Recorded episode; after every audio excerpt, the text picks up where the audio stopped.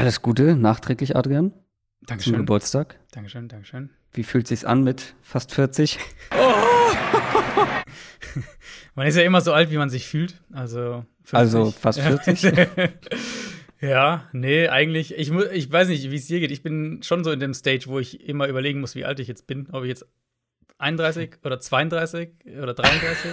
ähm, ich bin 32, bei mir ist, aber ja. Also bei mir ist das aktuell sehr einfach, weil es einfach eine runde Zahl ist mit ja, 30. Gut. Und ja. bei mir ist es grundsätzlich immer einfach, weil ich bin ja ein 90er-Kind. Also mhm. ich habe halt immer oder fast immer die Zahl, die auch die Jahreszahl ist. Also ich werde jetzt 31 2021. Ja. Ist immer relativ einfach, aber ja, ich kenne das. Ähm, man muss schon dann doch noch mal überlegen, wie alt man ist. Aber gerade ist sehr easy. Wie alt bist du jetzt geworden? 32? 32, 33? ja. Ich bin ja, ich bin ja 89er. Hast du den Umständen entsprechend feiern können? Wild gefeiert. Ähm, ja, ja, den Umständen entsprechend trifft es, glaube ich, ganz gut. Ich hätte tatsächlich actually mal, ich weiß nicht, ich schätze mal den ersten seit irgendwann letztes Jahr ähm, komplett freien Vormittag, wo hm. äh, Frau, Frau bei der Arbeit, Kind im Kindergarten. Ich habe nichts gemacht, außer zu lesen, actually, tatsächlich. Ähm, und dann nachmittags ganz äh, Corona-konform Outdoors mit den Eltern getroffen für Kaffee und Kuchen. Und ja. am Abend ein sehr, das muss ich natürlich sagen, am Abend ein sehr leckeres Essen äh, zubereitet bekommen von meiner Herzensdame. Ach, das ist doch wunderbar. Ja, ja das klingt nach einem 32. Geburtstag. Mit oder ohne Corona, meinst du? Ja, ganz normal.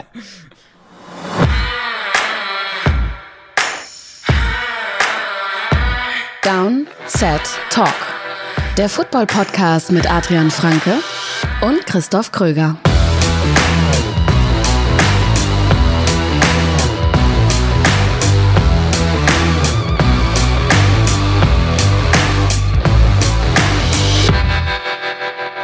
Herzlich willkommen zu dieser neuen Folge Downset Talk, der offizielle NFL-Podcast von The Zone Box mit mir, Christoph Kröger und Adrian Franke. Einen wunderschönen guten Tag.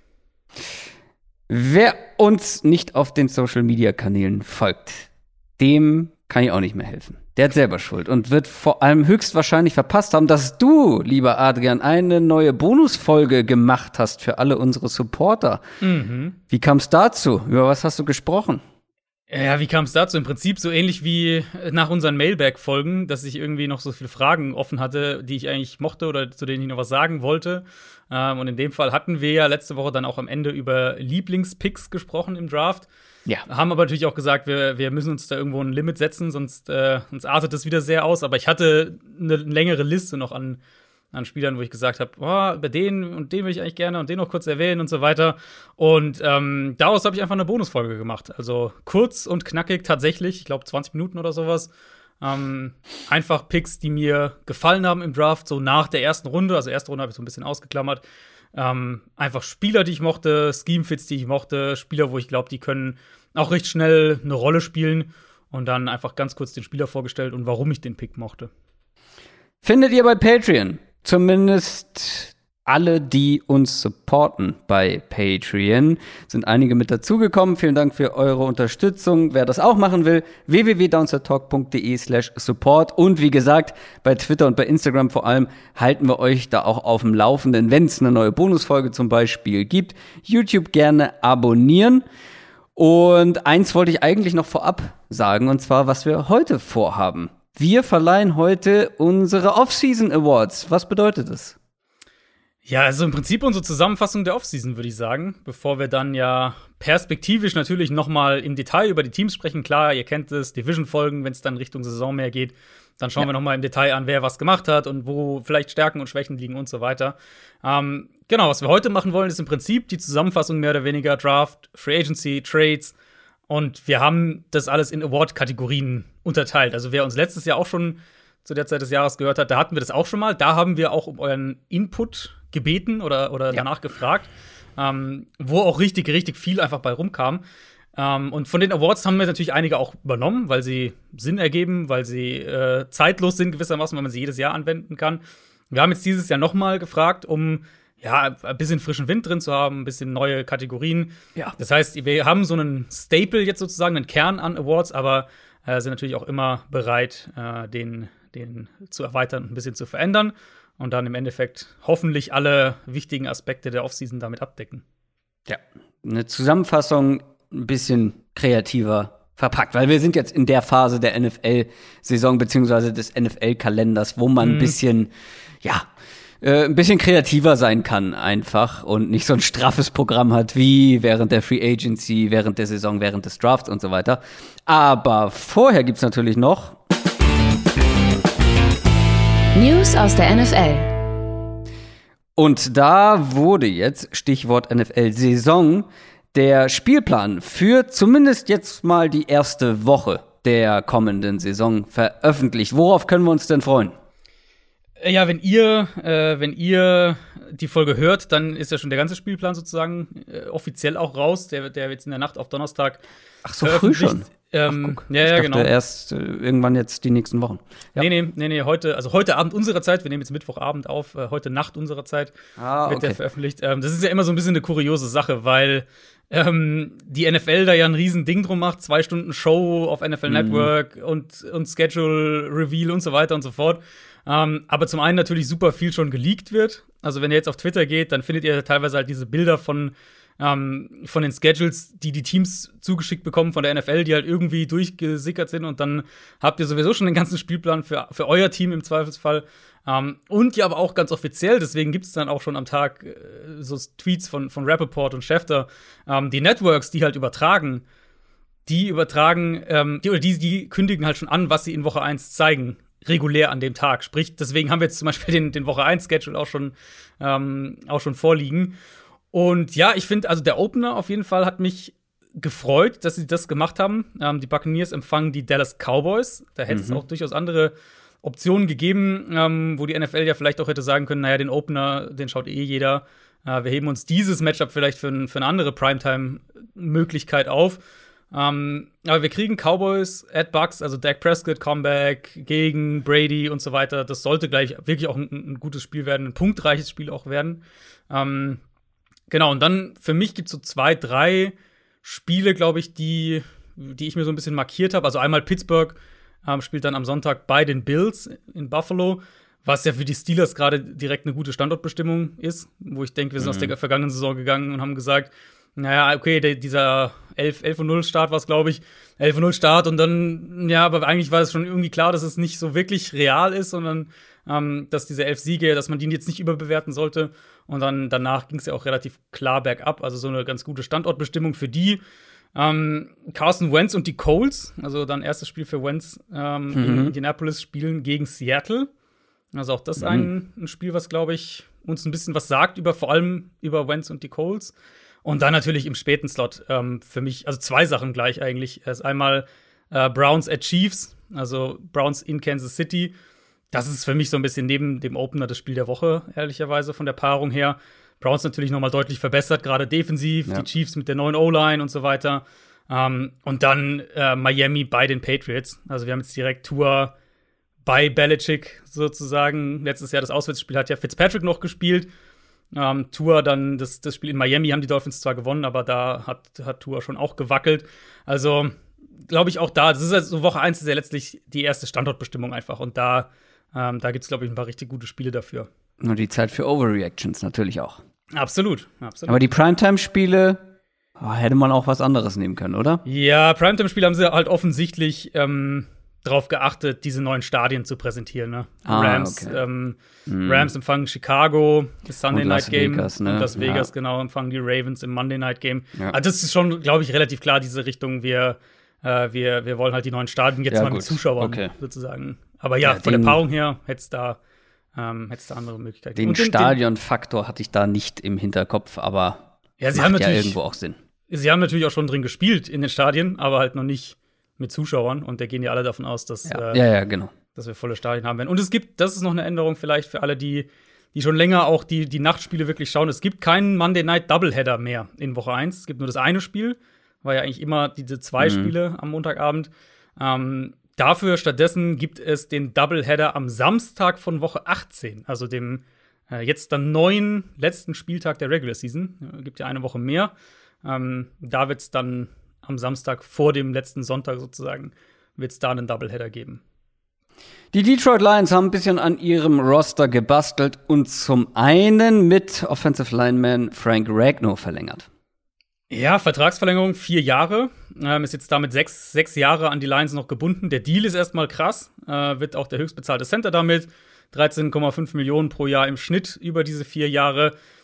Die Line, die, die Offensive Line in Detroit ist jetzt natürlich perspektivisch richtig gut aufgestellt. Ragnar noch sechs Jahre, Penny Sewell natürlich Rookie-Vertrag plus Fifth-Year-Option. Mhm. Ähm, Jonah Jackson, der Guard, den haben sie auch letztes Jahr erst gedraftet.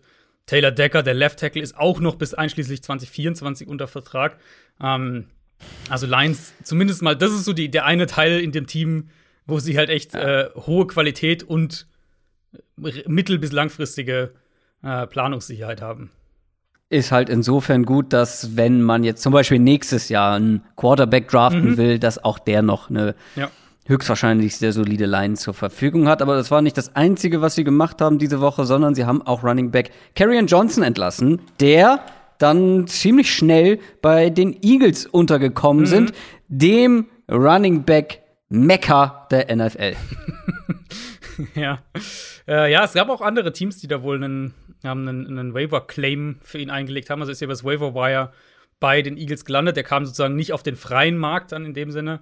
Mhm. Ähm, Carrion Johnson hat halt in seiner Saison, in, in seiner NFL-Karriere bisher in keiner Saison wirklich einen, einen richtigen Stempel aufdrücken können. Also immer wieder verletzt gewesen. Ja. Jetzt die letzten beiden Jahre 3,6, 3,5 Yards pro Run und 2,7 beziehungsweise 2,5 Yards nach Kontakt pro Run.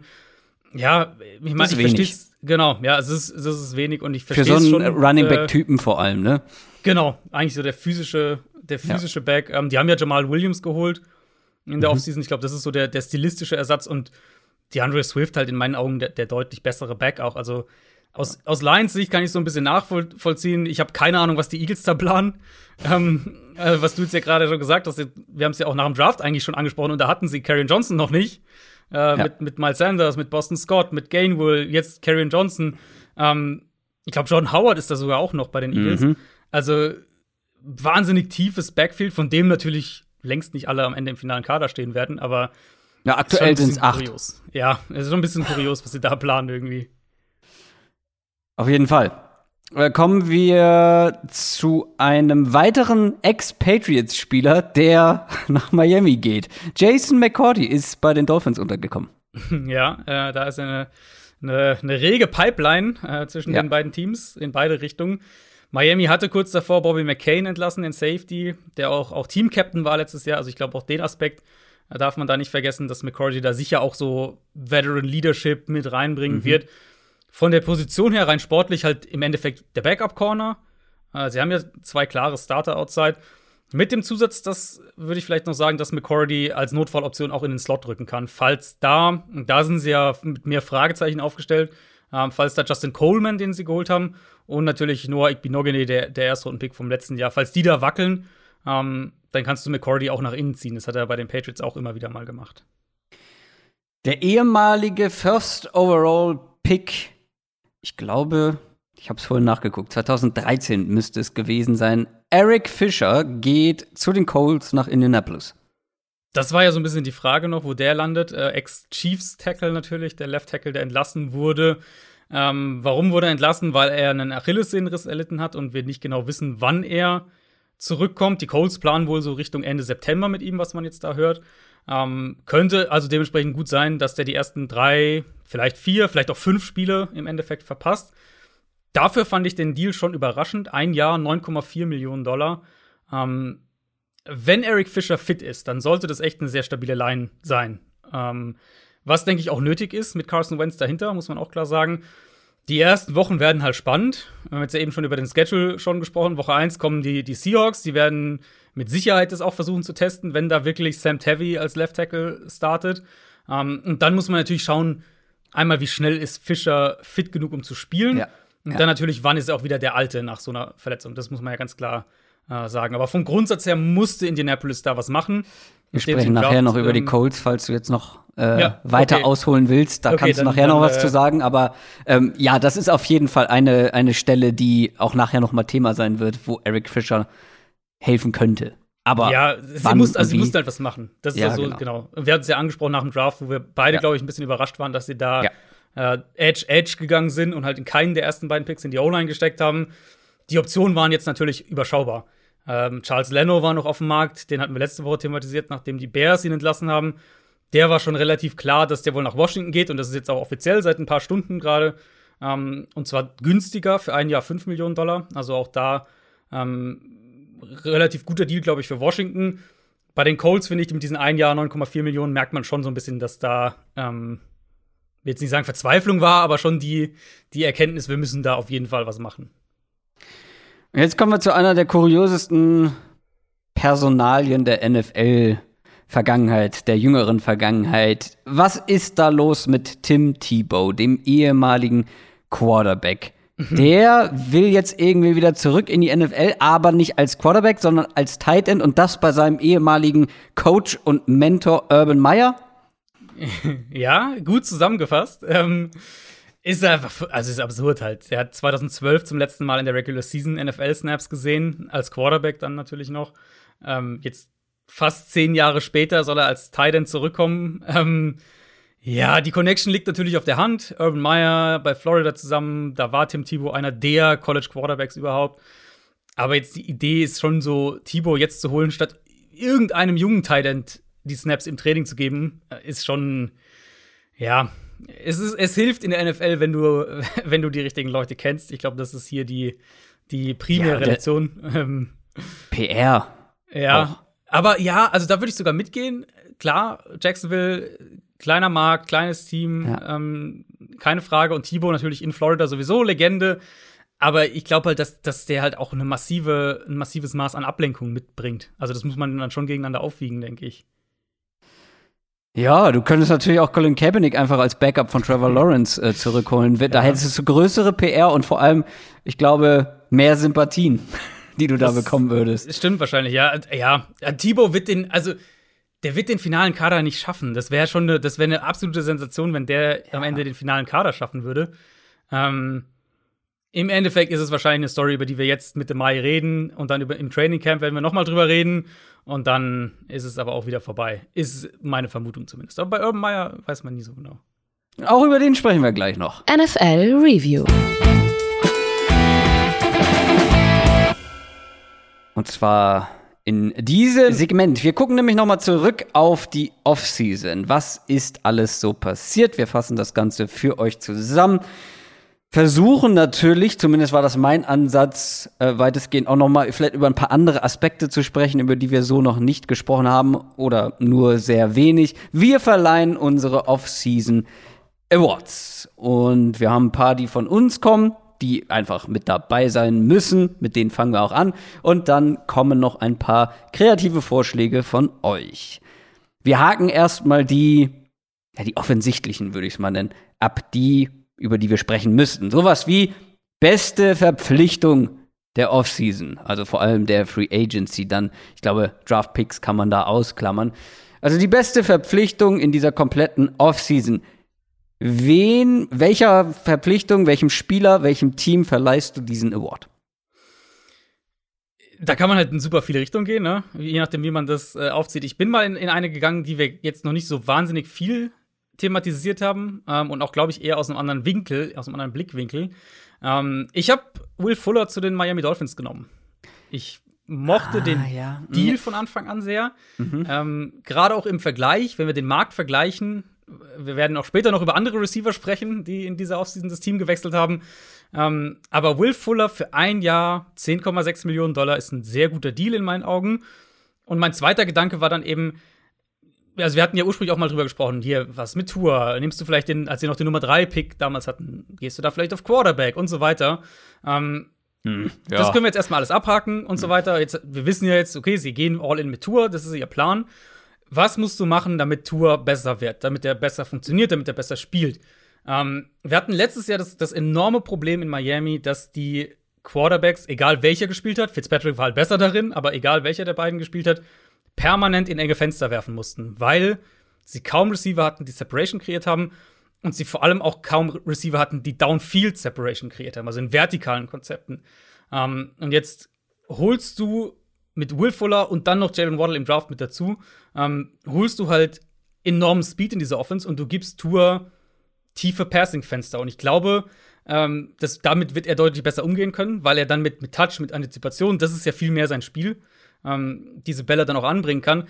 Und wir haben das bei, bei, bei Will Fuller schon so häufig gesehen und, und hier auch im Podcast thematisiert, dass es ein Gamechanger für eine Offense sein kann, wenn er Ja. nicht die Receiver-Gruppe tragen muss. Deswegen Ja. ähm, für mich die ideale Situation für ihn, ein guter Deal und wenn wir davon reden, du willst deinen jungen Quarterback entwickeln, glaube ich auch in der Hinsicht einer der, äh, einer der besten Moves, die Miami eigentlich machen konnte. Ja, da sind wir ein bisschen in eine andere Richtung gegangen. Ich habe auch über Will Fuller nachgedacht, weil es eine meiner Lieblingsverpflichtungen ist. Aber würde ich es als die beste Verpflichtung der Offseason bezeichnen? Eher nicht, gerade weil es auch nur ein Jahr plus Mhm. äh, am Anfang darf er ja nicht mal spielen, ist noch suspended. Ich glaube, Spiel, ein, ja. ein Ein Spiel. Ähm, klar, da bleiben dann immer noch fünf, nee, 16 sind es jetzt, ne? Ich komme durcheinander. Wie viele Spiele hat jetzt jede Mannschaft? Jetzt Jahr? hat jeder 17. Ja, eben. Genau. Also bleiben am Ende noch 16 Spiele. Oh, Ich weiß nicht, das als beste Verpflichtung. Ähm, ich bin Ich habe halt den Value-Aspekt mit rein. Ja, total, total. Das, das war für mich halt schon, weil klar, du kannst jetzt hier sagen, äh, weiß nicht, Trent Williams, der natürlich eine super Verpflichtung für die Niners ist, aber halt auch 138 Millionen Dollar kostet. Ja, über den sprechen wir später auch noch in einer komplett anderen Kategorie. Und über die Dolphins. Die habe ich tatsächlich später noch mal. Okay, unter dann- anderem wegen Will Fuller. Aber f- ich bin dann tatsächlich hier jetzt bei diesen äh, Anfangskategorien in eine offensichtlichere Richtung gegangen. Hatte mir hier sogar mehrere aufgeschrieben, falls du einen davon wegnimmst. Mhm, ich hatte auch mehrere. Ich, also ich kann hier nur Shaq Barrett nennen. Ähm, das Okay. ist keine neue Verpflichtung, sondern ein Resigning von den Bucks, weil dass man ihn überhaupt halten konnte, nachdem man schon die ganzen anderen Top Free Agents aus dem Team gehalten hat. Und dann zu einem Preis, wo ich nach wie vor überzeugt davon bin, dass andere Teams den überboten hätten. Oder Mhm. zumindest ähm, das Potenzial wäre da gewesen, dass er woanders mehr bekommen hätte. Weil es ist ein 28 Jahre alter Edge Rusher, der die letzten zwei Jahre einer der besten der Liga war und der jetzt in seiner absoluten Prime ist. Und man hat nicht ähm, Record-Setting Edge Rusher Money für ihn bezahlt, so würde ich es mal formulieren. Das war so meine, meine erste Wahl und Carl Lawson, um bei den Edge Rushern zu bleiben, zu Ja. den Jets, eben als junger Pass Rusher, der die letzten Jahre zwar mit ein bisschen auf und ab, aber wirklich richtig gut gespielt hat in einer, ja, über weite Teile nicht besonders gute Defense. Nicht überbezahlt und einen krassen Mhm. Need adressiert. Also da passt für mich so dieses ähm, Konstrukt oder diese Mischung aus Need, Value und den Spieler, Ja. den ich eben auch mag. Lawson wäre bei mir auch die zwei gewesen, tatsächlich. Ähm, ich fand es schon spannend. Ich finde halt, die- diese Awards, wenn du das dann vorbereitest, finde ich es generell immer auch gut zum, zum Selbstrekapitulieren. Weil ich fand es dann halt spannend, dadurch, dass ich diese Value-Komponente mit reingenommen habe, ähm, dass ich eigentlich jetzt gar nicht so viele Deals dabei fand, die, wo ich gesagt habe, das sind jetzt echte Value-Deals. Ja. So in dem Sinne. Und die Jets haben halt, wenn man, kann man sagen, eigentlich sogar zwei gemacht dann. Ähm, auf Edge und Wide Receiver. Also eigentlich sogar auf zwei, zwei Value-Positionen mit Corey Davis dann noch als zweiten. Ähm, ich hätte als dritte noch, das wäre dann noch die, die meine, meine ne- Alternativ-Alternative gewesen, Corey Lindsley gehabt, der Ja. ähm, halt, Ich- glaube ich, für die Chargers so unfassbar wichtig sein kann. Ich kann, ich könnte hier die ganze Zeit nur teasen, auch über die Chargers sprechen. ich habe alle mit dabei. Ja, stark. Bester Trade, zweite Kategorie. Mhm. Darfst du anfangen? Ja, ich habe wirklich hin und her überlegt und es gab, da bin ich so wie du bei der Kategorie eben, ähm, dass es wenig Trades gab, wo ich sage, okay, Mhm. der hat mir richtig gut gefallen. Ja. Und am Ende musste ich tatsächlich, auch wenn wir da letzte Woche viel drüber gesprochen haben, musste ich da bei Chicago bleiben im Draft für Fields nach oben zu gehen. Ah, okay. Ja, man investiert wieder Picks für einen Quarterback-Uptrade. Ja, man hat vorher Andy Dalton geholt und überbezahlt und was sie davor das Jahr gemacht haben, war auch nicht toll. Aber nur diesen Trade im Vakuum betrachtet. Für den Spieler, den ich sehr mag, für die Hoffnung für die Franchise und vor allem jetzt mal mit Upside auf dieser Position, was sie eben jetzt jahrelang nicht hatten. Klar, das kann nach hinten losgehen, aber wenn das einigermaßen klappt mit Fields und wie gesagt, ich habe ja immer vorher davon, davon gesprochen, dass die Bears eigentlich ganz gut insgesamt aufgestellt sind, aber eben dieser Quarterback fehlt. Und wenn das einigermaßen klappt mit ihm, dann wird das ein guter Trade gewesen sein. Und das ist zumindest der Trade für mich mit dem meisten Potenzial, ja, irgendwie nachhaltig ähm, für Erfolg zu sorgen. Ja, der Upside-Trade auf jeden Fall, der, äh, Total, ja. der Offseason. Ich glaube, ich hätte sogar, wenn wir auf den Draft jetzt nur schauen würden, hätte ich, glaube ich, sogar den Eagles Downtrade genommen. Einfach, weil sie halt den Erstrunden-Pick für nächstes Jahr mitnehmen und immer noch Devonta Smith bekommen haben.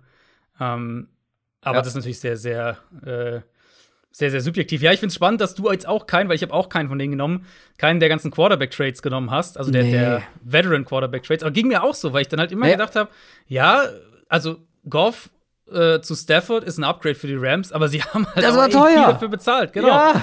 ähm, und ich meine, Wentz und, und Darnold haben wir eh thematisiert, die fand ich auch beide, also teurer als gedacht. Vielleicht bin ich da auch zu naiv irgendwie rangegangen aus einer Preisperspektive. Ähm, aber fand ich auch beide sehr, sehr teuer. Äh, insofern sehe ich das ganz ähnlich wie du. Ich habe da jetzt tatsächlich den super langweiligen Trade genommen äh, und, und auch direkt meinen, meinen Homer-Pick untergebracht. Äh, ich habe den Rodney Hudson-Trade hier genommen als besten Trade. Ähm, der ja. zu den Cardinals geht. Ähnliche Aber Argumentation wie Corey Lindsley halt. Ähm, du musst deinem jungen Quarterback helfen und du musst ihm nicht nur im Sinne von Verteidiger fernhalten helfen, ja. sondern du musst ihm auch Pre-Snap helfen. Und da ist für mich halt ein Veteran Center, der über Jahre einer der Top-Spieler Top auf seiner Position war, gerade in Pass Protection, ähm, ist für mich enorm wichtig. Und dann spezifisch halt auch mit Blick auf die Cardinals, die ein Kurzpassspiel über die Mitte aufziehen wollen, aber einen kleinen Quarterback haben, muss man einfach sagen. Ähm, und du brauchst halt dafür eher noch eine saubere Pocket, weil ein 6-3-Quarterback, der kann halt eher den Ball noch präzise über die Mitte werfen, wenn, wenn der Pass schon in seinem Gesicht ist, als halt Kyler Murray im, im Vergleich.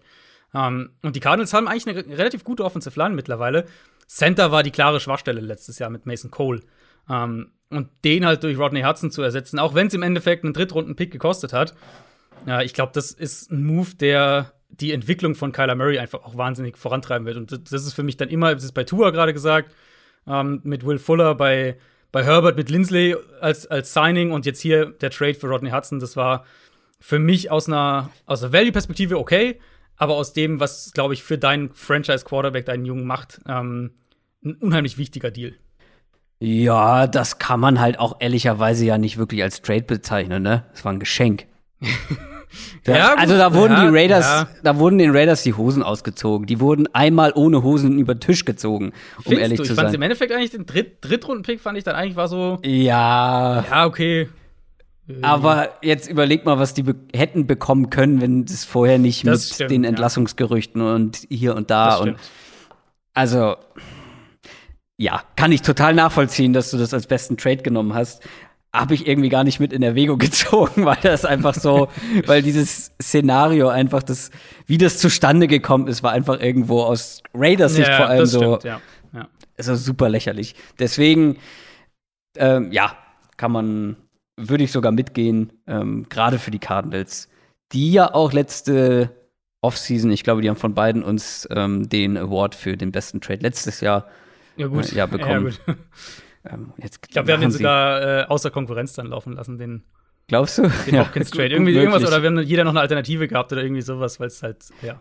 Weißt du, was ich gerade sehe? Ich habe tatsächlich den äh, Trade als Alternative aufgeschrieben. Äh, ich habe mich schon nur vor ein paar Tagen auf die ersten Kategorien vorbereitet. Habe ich schon wieder vergessen. Guck mal an. Sehe ich gerade hier. Toll. Äh, ja, nächste Kategorie. Größte Überraschung. Fangen wir mhm. an. Was ist deine größte Überraschung gewesen in dieser Offseason? Fand ich ein bisschen schwierig. Ja, kann man natürlich auch sehr in alle Richtungen gehen. Ähm, ich habe die Giants Offseason genommen. Mm, das, was Dave Gettleman gemacht hat. Sie holen erstmal den besten verfügbaren Receiver in Kenny Golladay. Sie hatten letztes Jahr schon einiges in ihre Corner-Gruppe investiert, holen dann nochmal den Dory Jackson mit dazu. Ähm, waren dann generell weiter auch aggressiv darin, Waffen zu holen und auch, auch teuer zum Teil. Und Kyle Rudolph, Kadarius Tony dann im Draft, ähm, John Ross als ein Flyer, den man hat versucht. Äh, und dann natürlich klar der Draft selbst. Also zweimal runtergegangen, Dave Gettleman signifikanten Value für nächstes Jahr mitgenommen. Ähm, weitsichtig einerseits gehandelt, gleichzeitig aber auch einen guten Kader zusammengestellt, um als Team den nächsten Schritt machen zu können und beziehungsweise oder, je nachdem, Daniel Jones wirklich auch fair ähm, bewerten zu können. Und klar, Offensive Line ist noch ein Thema, ich weiß, ich weiß. Da haben sie Seitler abgegeben, das verstehe ich auch nicht, warum sie das gemacht haben. Aber es ist, glaube ich, keine schlechte Line. Matt Peart hat letztes Jahr wie ein Glücksgriff gewirkt teilweise. Andrew Thomas hat sich stabilisiert. Nate Solder kommt zurück. Also ich glaube halt, die haben echt ein gutes Team zusammengestellt und sie haben sind dabei mit einigen Moves, wo ich auch wieder sage, was machen die Giants? Also auch der Deal ähm, für, für Leonard Williams dazu, plus die Entlassung eben von Seidler. Und so zwei Sachen, die ich ehrlicherweise nicht so ganz, äh, die, ich, die ich sehr anders gemacht hätte, sagen wir es mal so. Hm. Aber trotzdem, wenn du mir auf einem Blankozettel die Offseason hingelegt hättest und gesagt hättest, Team X holt diese Spieler, macht das im Draft, ähm, dann wären die Giants, glaube ich, so ziemlich das letzte Team gewesen, was ich da als, äh, als meine Antwort eingegeben hätte. Das muss der Markus Kuhn-Impact sein. Wahrscheinlich. Der jetzt bei den Giants arbeitet. Da wird der Dave Gettleman offensichtlich beeinflussen können. Nee, aber ähm, finde ich auch. Also, ich hatte tatsächlich überlegt, den Dave Gettleman Downtrade in der ersten Runde mit reinzunehmen, weil das war halt ja, so eine Sache. Ja. Ich, ich, bin halt so rangegangen, wo habe ich wirklich oder wo war ich wirklich verblüfft, als das passiert ist? Mhm. Und da sind mir nicht viele Dinge eingefallen, aber wie gesagt, dieser Dave Gettleman Downtrade, da weiß ich noch, da saß ich echt äh, vorm Fernseher und dachte, was ist hier und dann hat er das ja nochmal gemacht. Also das war ja, ja so, stimmt. Er hat es halt zweimal gemacht. Ja, also ähm, das war schon sehr überraschend, aber was für mich, glaube ich, wirklich das Überraschendste war, die Herangehensweise, das Vorgehen der Patriots in der Free mhm. Agency. Ich weiß, da haben wir schon viel Option. drüber gesprochen, aber ja. ich bin immer wieder dahin zurückgekommen. Das war wirklich etwas, wo ich sehr gestaunt habe. Gerade wie sie mit der Tight End Situation umgegangen sind. Also da habe ich echt mhm. mit dem mhm. Kopf geschüttelt und wusste auch erst gar nicht, ob ich das jetzt positiv oder negativ bewerten sollte. Aber wenn man das mal, wenn man sich mal die Vergangenheit der Patriots in den Free Agencies der letzten Jahre anschaut, dann war das halt immer, wir halten uns zurück, die teuren Leute werden nicht bezahlt, die dürfen woanders hingehen, wir kriegen unsere Compensatory Picks, ähm, wir machen einen sneaky Snack so nach dem anderen irgendwie auf dem Markt, holen uns irgendwelche Spieler, die ähm, überraschend günstig waren und sich dann bezahlt machen sozusagen für, für die Patriots. Und dieses Jahr halt das komplette Gegenteil, ne? Also ja. ultra aggressiv vorgegangen, überhaupt nicht abgewartet. Also diese ganzen teuren Deals der Patriots kamen ja gefühlt am ersten Tag oder ja, am zweiten ja, Tag. Total. Ja. Ein nach dem anderen rausgeballert. Dann ging das mit Jonu Smith los, dem Tight End. Da dachte ich schon, okay, krass, viel Geld für Jonu Smith. Und einen Tag später oder was das war, Hunter mhm. Henry, den nächsten Top-Tight End auf dem Markt, auch noch geholt. Dann mit Aguilar, dem man viel Geld bezahlt hat, mit Matt Judon und wie sie alle heißen. Alle haben irgendwie überraschend viel Kohle bekommen. Und jeder dieser Deals war für mich eine kleine Überraschung. Und deswegen für mich gab es dann letztendlich nur eine Möglichkeit für diesen Award, nämlich die Patriots in der Free Agency. Weil ja, ja. Ähm, das darf man nicht unter den Tisch fallen lassen. Ich habe sie später auch noch mal in einem anderen Award mit dabei. Dieses, dieses Geld, was da geflossen ist, das kann man kritisieren, ob man da nicht überall ein bisschen zu viel bezahlt hat. Aber die sind ja insgesamt deutlich besser geworden. Wie gesagt, ich will noch gar nicht viel vorweggreifen, kommt später noch mal als Thema, aber das war zumindest das, was mich am meisten echt überrascht hat. Wäre meine, meine Alternative gewesen, sozusagen meine zweite Option. Ja, ähm, ja das Geld, 159,6 Millionen Dollar an garantiertem Geld, also nur in Guarantees rausgehauen. Das ist ein neuer NFL-Rekord übrigens auch. Ähm, und ja, gut, das, das eben in einem Jahr, in dem ja. der Salary Cap runterging. Ne? Das mhm. darf man ja auch nicht vergessen. Ähm, aber da bin ich mir halt jetzt auch wirklich relativ sicher. Ich glaube, ich hatte das damals auch mal so kurz zumindest angesprochen. Das war halt kein Zufall, also dass diese beiden Sachen zusammenkommen. Die Patriots, also einerseits waren die Patriots sehr ehrlich mit sich, glaube ich, in puncto Selbstscouting. Sie haben gesehen, was für Defizite ihr Kader eigentlich hat und sie haben dann einmal in der Richtung dementsprechend gehandelt. Und dann eben der zweite Punkt, während viele Teams sparen mussten oder mhm. zig Verträge umstrukturieren mussten, Spieler traden mussten, Spieler entlassen mussten, was auch immer, ähm, hatte New England halt auch diesen Cap Space. Das heißt, man könnte es, glaube ich, schon auch so ein bisschen so interpretieren, dass sie letztlich eine, eine mögliche Marktlücke antizipiert haben und die dann auch aggressiv ausgenutzt haben. Ob sich das dann auszahlen wird, anderes Thema. Aber so, zumindest passt halt auch da wieder damit zusammen, ähm, dass sie letztlich Mac Jones genommen haben in der ersten Runde, weil du dir damit den den günstigen Quarterback auch über die kommende Saison hinaus sicherst. Also Cam Newton ist ja auch sehr günstig für jetzt ein Jahr noch. In, insofern bleibst du auf der Position, auf der potenziell teuersten Position, bleibst du relativ günstig, während halt dann der restliche Kader ziemlich teuer wird. Also ich stimme dir voll und ganz zu und auch, wie gesagt, wäre meine zweite Wahl gewesen. Ähm, unheimlich ungewöhnlich, was sie alles gemacht haben, wie sie, wie aggressiv sie waren. Und trotzdem, wenn ich so, je, je weiter weg ich gehe sozusagen und je mehr ich aus der Vogelperspektive drauf schaue, desto mehr, finde ich, wirkt es halt, als wäre halt trotzdem ein klarer Plan dahinter. Mhm. Ja, also jetzt gerade mit dem Mac Jones-Pick, es sah ja schon vor dem Draft alles danach aus, als hätte man hier das Nest hübsch gemacht für einen ein mhm. junges Vöglein, für einen jungen ja. Quarterback, der ja. sich da jetzt reinsetzt und eine gute Line bekommt, bessere Waffen bekommt, als äh, da vorhanden waren.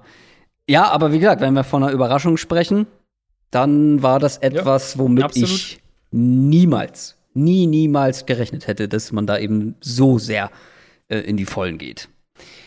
Kommen wir zum größten Fragezeichen. Auch das kann man bestimmt auf unterschiedlichste Art und Weise interpretieren. Ich würde mal anfangen. Mhm. Das erste, was mir eingefallen ist, vielleicht hast du das gleich noch, dann will ich gar nicht zu viel sagen, ist natürlich der Plan oder der nicht vorhandene Plan der Raiders mit ihrer Offensive Line. Aber da habe ich mich schon mal sehr ausführlich aufgeregt. Nee, ich habe äh, hab was anderes. Ja, ich auch, weil, wie gesagt, ich will ja hier auch über Sachen sprechen, über die wir jetzt noch nicht so häufig gesprochen haben. Und ein Team, über das wir in den letzten Wochen sehr wenig gesprochen haben, und das aus Gründen, sind die Coles. Mhm. Ich werde nicht so richtig schlau aus dem, was die Coles in dieser Offseason gemacht haben. Also, was wollen die Coles jetzt? Mhm. Was will man ja, da jetzt? Ja. Was will man diese Saison erreichen? Oder was ist auch der langfristige, der mittelfristige und der langfristige Plan? das sehe ich nicht so richtig, weil das war ja ganz gut letztes Jahr, ne? Mit Philip Rivers, mhm. mit der Defense, die ja wirklich gut gespielt hat. Und jetzt sind die Colts in dieser Offseason besser geworden? Sind sie schlechter geworden? Sag mir mal aus dem Bauch heraus, was waren die Top-Baustellen oder die größten Baustellen der Colts für diese Offseason? Also direkt nach Saisonschluss meinst du quasi? Mhm. Ähm, naja, gut, Quarterback Nummer ja. eins, Left Tackle Nummer zwei und ja. Edge Nummer drei. Ja. Okay. Und dann Wide Receiver wäre so okay. danach, Nummer vier. Sehr gut. Sehr, sehr gut. Starting Quarterback. Sie haben nicht mehr äh, Matthew Stafford bekommen. Rivers, wie gesagt, nicht mehr da, sondern ist jetzt Carson Wentz. Ist man jetzt auf dieser Position besser oder schlechter als letztes Jahr? In meinen Augen klar schlechter. Ich, aber ich, gut, ich bin ja eh der, der, der Rivers-Homer dieses Podcasts, aber äh, in meinen Augen, also ja, aber ich sage, Carson Wentz müsste deutlich, deutlich besser spielen, um ansatzweise an das Level zu kommen, was Rivers letztes Jahr hatte. Ja, und da gehe ich mit. Ich war nicht mehr ganz so hoch bei Rivers, wissen wir alle, aber dass das ein Downgrade ist, da gehe ich mit. Left Tackle. Aktuell ist das Sam Tevy. und mhm. da kann man mal alle Chargers-Fans fragen, was, was die davon halten würden oder wie, wie die das sehen würden. Also, ähm, Anthony Castonzo ist ja nicht mehr mit dabei. Zu Sam Tevy, klares Downgrade, gar keine Frage. Genau, und Eric Fischer ist halt eine Wildcard, muss man ja so. auch fairerweise sagen. Also Fischer, Fischer bei 100% wäre für mich potenziell ein, ein Move auf Augenhöhe, würde ich jetzt mal grob sagen. Castonzo hätte ich persönlich noch ein bisschen höher, aber gut. Mhm. Ähm, grob auf Augenhöhe. Wir wissen aber, also es ist ja letztlich eine Wildcard und die ersten drei, vielleicht vier, wie gesagt, Spiele wird es ja eben nicht Eric Fischer sein. Gut, also da stand jetzt auch erstmal ein Down Downgrade ähm, mit der Möglichkeit, irgendwo wieder auf das Niveau zu kommen. Pass Rush hast du gesagt? Ähm, da hatten sie mit den Nico Autry einen, der war zumindest was zum Beispiel Quarterback Pressures angeht und Effizienz angeht, der beste Edge Rusher der Colts, ist weg. Man hat aber zwei neue gedraftet, mit Quiddy Pay unter anderem. Ist man da jetzt besser oder schlechter aufgestellt als letztes Jahr? Ich würde sagen, also Justin Houston haben sie auch verloren. Das darf man nicht Stimmt. vergessen. Stimmt. Oh ähm, Gott, ja. Ich, ich würde sagen, kurzfristig, kurzfristig wahrscheinlich ein bisschen schlechter. Aber klar, wir reden von Rookies, sprich, da ist die mhm. langfristige Perspektive eher der, der, der, das Thema. Aber kurzfristig würde ich sagen, ähm, sind sie auf keinen Fall besser geworden da. Weil sie, weil du halt einfach, wir haben das ja auch gesagt bei Quiddy Pay äh, in der Edge-Folge, ähm, das ist jetzt keiner, der, der Miles Garrett, Chase Young-mäßig in die NFL kommt und und äh, sofort die Liga ja. im Sturm erobert, sondern der wird nee. wahrscheinlich schon auch so ein bisschen Zeit brauchen. Ja. Und äh, als viertes hattest du ja, glaube ich, Wide Receiver genannt. Da hat man nach wie vor viele nette Roleplayer, nenne ich sie mal, mit Pittman, mhm. mit Campbell, mit T.Y. Hilton hat man verlängert, der durchaus seine Probleme hatte, mit Rivers dann wieder einigermaßen auf, ähm, ja, auf einen Nenner kam unterm Strich. Aber Ansonsten hat man da auch nicht viel gemacht. Also mhm. da würde ich jetzt mal sagen, ist man unverändert. Also mhm. vier größten Baustellen, ich fasse zusammen. Quarterback, schlechter. Left Tackle stand jetzt schlechter, vielleicht irgendwann im Laufe der Saison wieder gleich gut. Wide Receiver unverändert nach wie vor, nicht die Stärke, um das mal so zu sagen. Und Pass Rush stand jetzt wahrscheinlich schlechter, vielleicht langfristig besser. Mhm. Was, also, was ist denn das? Also, ich verstehe den Plan dahinter nicht. Vor allem, wie man halt diese Baustellen adressiert hat, beziehungsweise dann, wie ich ja gerade damit versucht habe zu verdeutlichen, eben nicht adressiert hat. Zumindest in meinen Augen nicht genügend. Und das ist ja hier die Kategorie fürs größte Fragezeichen. Und ich will jetzt gar nicht mhm. sagen, dass die Colts irgendwie der große Verlierer der Offseason sind. Überhaupt nicht. Ich verstehe es nur nicht so richtig. Es ist für mich ein Fragezeichen. Ich habe so viele Gedanken zu dem Thema. Tatsächlich, weil ich ähm, in letzter Zeit auch häufiger mit Colts-Fans im Austausch war über Social Media und so weiter. Ähm, ja, wo fange ich da an? Also für mein Empfinden ist Chris Ballard, der GM, und die Vorgehensweise der Colts sehr auf Sicherheit ausgelegt. Das ist meine, mein, das also mein auch nichts Neues. Genau, das ist so mein, mein erster Gedanke. Sie wollen keine Moves machen, mit denen sie sich langfristig irgendwie in die Bredouille bringen. Also Carson Wentz Move ist da für mich schon der äh, aus, aus Colts Sicht sozusagen wie schon die, die höchste Risikovariante. Klar, sie haben sie haben teuer für einen DeForest Buckner getradet, aber DeForest Buckner ist ein sicherer Spieler. Ähm, das war kein Fragezeichen, was du da bekommst in irgendeiner Art und Weise. Und für mich fehlt, um als Kader den nächsten Schritt zu machen, das ist mein Eindruck zumindest, fehlt eben die Bereitschaft, auch all in zu gehen. Punkt eins. Punkt zwei genau. würde ich aber eben auch sagen, ist es jetzt der richtige Moment, um all in zu gehen, wenn ja. du gerade von, von Rivers zu Carson Wentz gehst? Ja. Und da ist halt auch die Antwort eher nein, ehrlicherweise. Genau. Also, also insofern, ich verstehe die Frage von. Ich, ich finde, das ist wirklich ein Thema, wo es super gut zwei Perspektiven gibt, die ja. man einnehmen kann. Ähm, sie haben halt bisher nicht den Mut, den Drive, den, die Chance gesehen, was auch immer gehabt, ähm, um für den Quarterback wirklich all in zu gehen seit der Andrew Luck-Sache. Genau. So. Und mhm. da kann man dann ähm, natürlich diskutieren und sagen, ja, vielleicht haben sie gehofft, dass Rivers noch drei Jahre spielt und so weiter. Äh, hat das nicht geklappt. Jetzt versuchen sie es mit Carson Wentz. Vielleicht war das die für in ihren Augen die beste Option, die verfügbar für sie war auf dem Markt in, in Kombination mit der Frank Reich Connection, ähm, dass sie gesagt haben, wir glauben, dass wir vielleicht da wieder einen Franchise Quarterback rausbekommen können. Aber ja, ich, ich stimme dir voll und ganz zu. Und ich hatte auch einen ähnlichen, ähm, einen ähnlichen Tweet in der Richtung vor ein, zwei Tagen, so nach dem Motto, äh, die Colts waren letztes Jahr halt schon knapp vor, also waren schon nicht in dieser Spitzengruppe, wenn wir auf die genau. NFL-Teams einfach schauen. Und sie wurden halt tendenziell eher schlechter im Vergleich, mhm. würde ich sagen. Und ja, damit kriegst du halt so ein Team, glaube ich, was halt so ja. ein bisschen ins, ins Niemandsland geht. Also neun, neun Spiele gewinnt, vielleicht auch zehn, genau. die Division wahrscheinlich sogar gewinnen kann, weil die Division nicht gut aussieht auf dem Papier für dieses Jahr, aber ja, halt nicht viel das, weiter. Genau das ist es ja. Also, ich will es nochmal unterstreichen. Ich will gar nicht sagen, dass die jetzt irgendwie super schlecht werden nächstes Jahr, weil sie irgendwie die falschen Sachen in der Offseason mhm. gemacht haben. Aber ich sehe halt nicht das Upside irgendwie bedeutend mehr erreichen zu können. Gerade im Vergleich zu letztem ja. Jahr. Und sei denn, also, sei denn halt, du kriegst aus Carson Wentz wirklich nochmal einen Sprung, den, glaube ich, jetzt keiner von uns erwarten würde. Ja, aber wie groß soll dieser Sprung sein, ja, dass eben. man dann wirklich genau. mit dem Team, was ja wirklich, das sagen wir ja immer wieder bei den Colts, auch letztes Jahr schon, grundsolide ist. Also mhm. auch in der mhm. Defense. Die, das Ding ist halt einfach, dieses Team wird zu gut sein, um schlecht zu sein. Ja, das definitiv. Egal wie schlecht dann Carson Wentz ist, weißt du, wie ich meine? Also, mhm. du wirst damit niemals so schlecht sein, dass du dann günstig die Chance auf einen neuen Quarterback hat, hast, auf eine neue Hoffnung hast, sozusagen. Ja. Du wirst so gut sein mit diesem Team, weil man da in den letzten Jahren ein sehr, sehr gutes Gerüst eben aufgebaut hat. Und ja.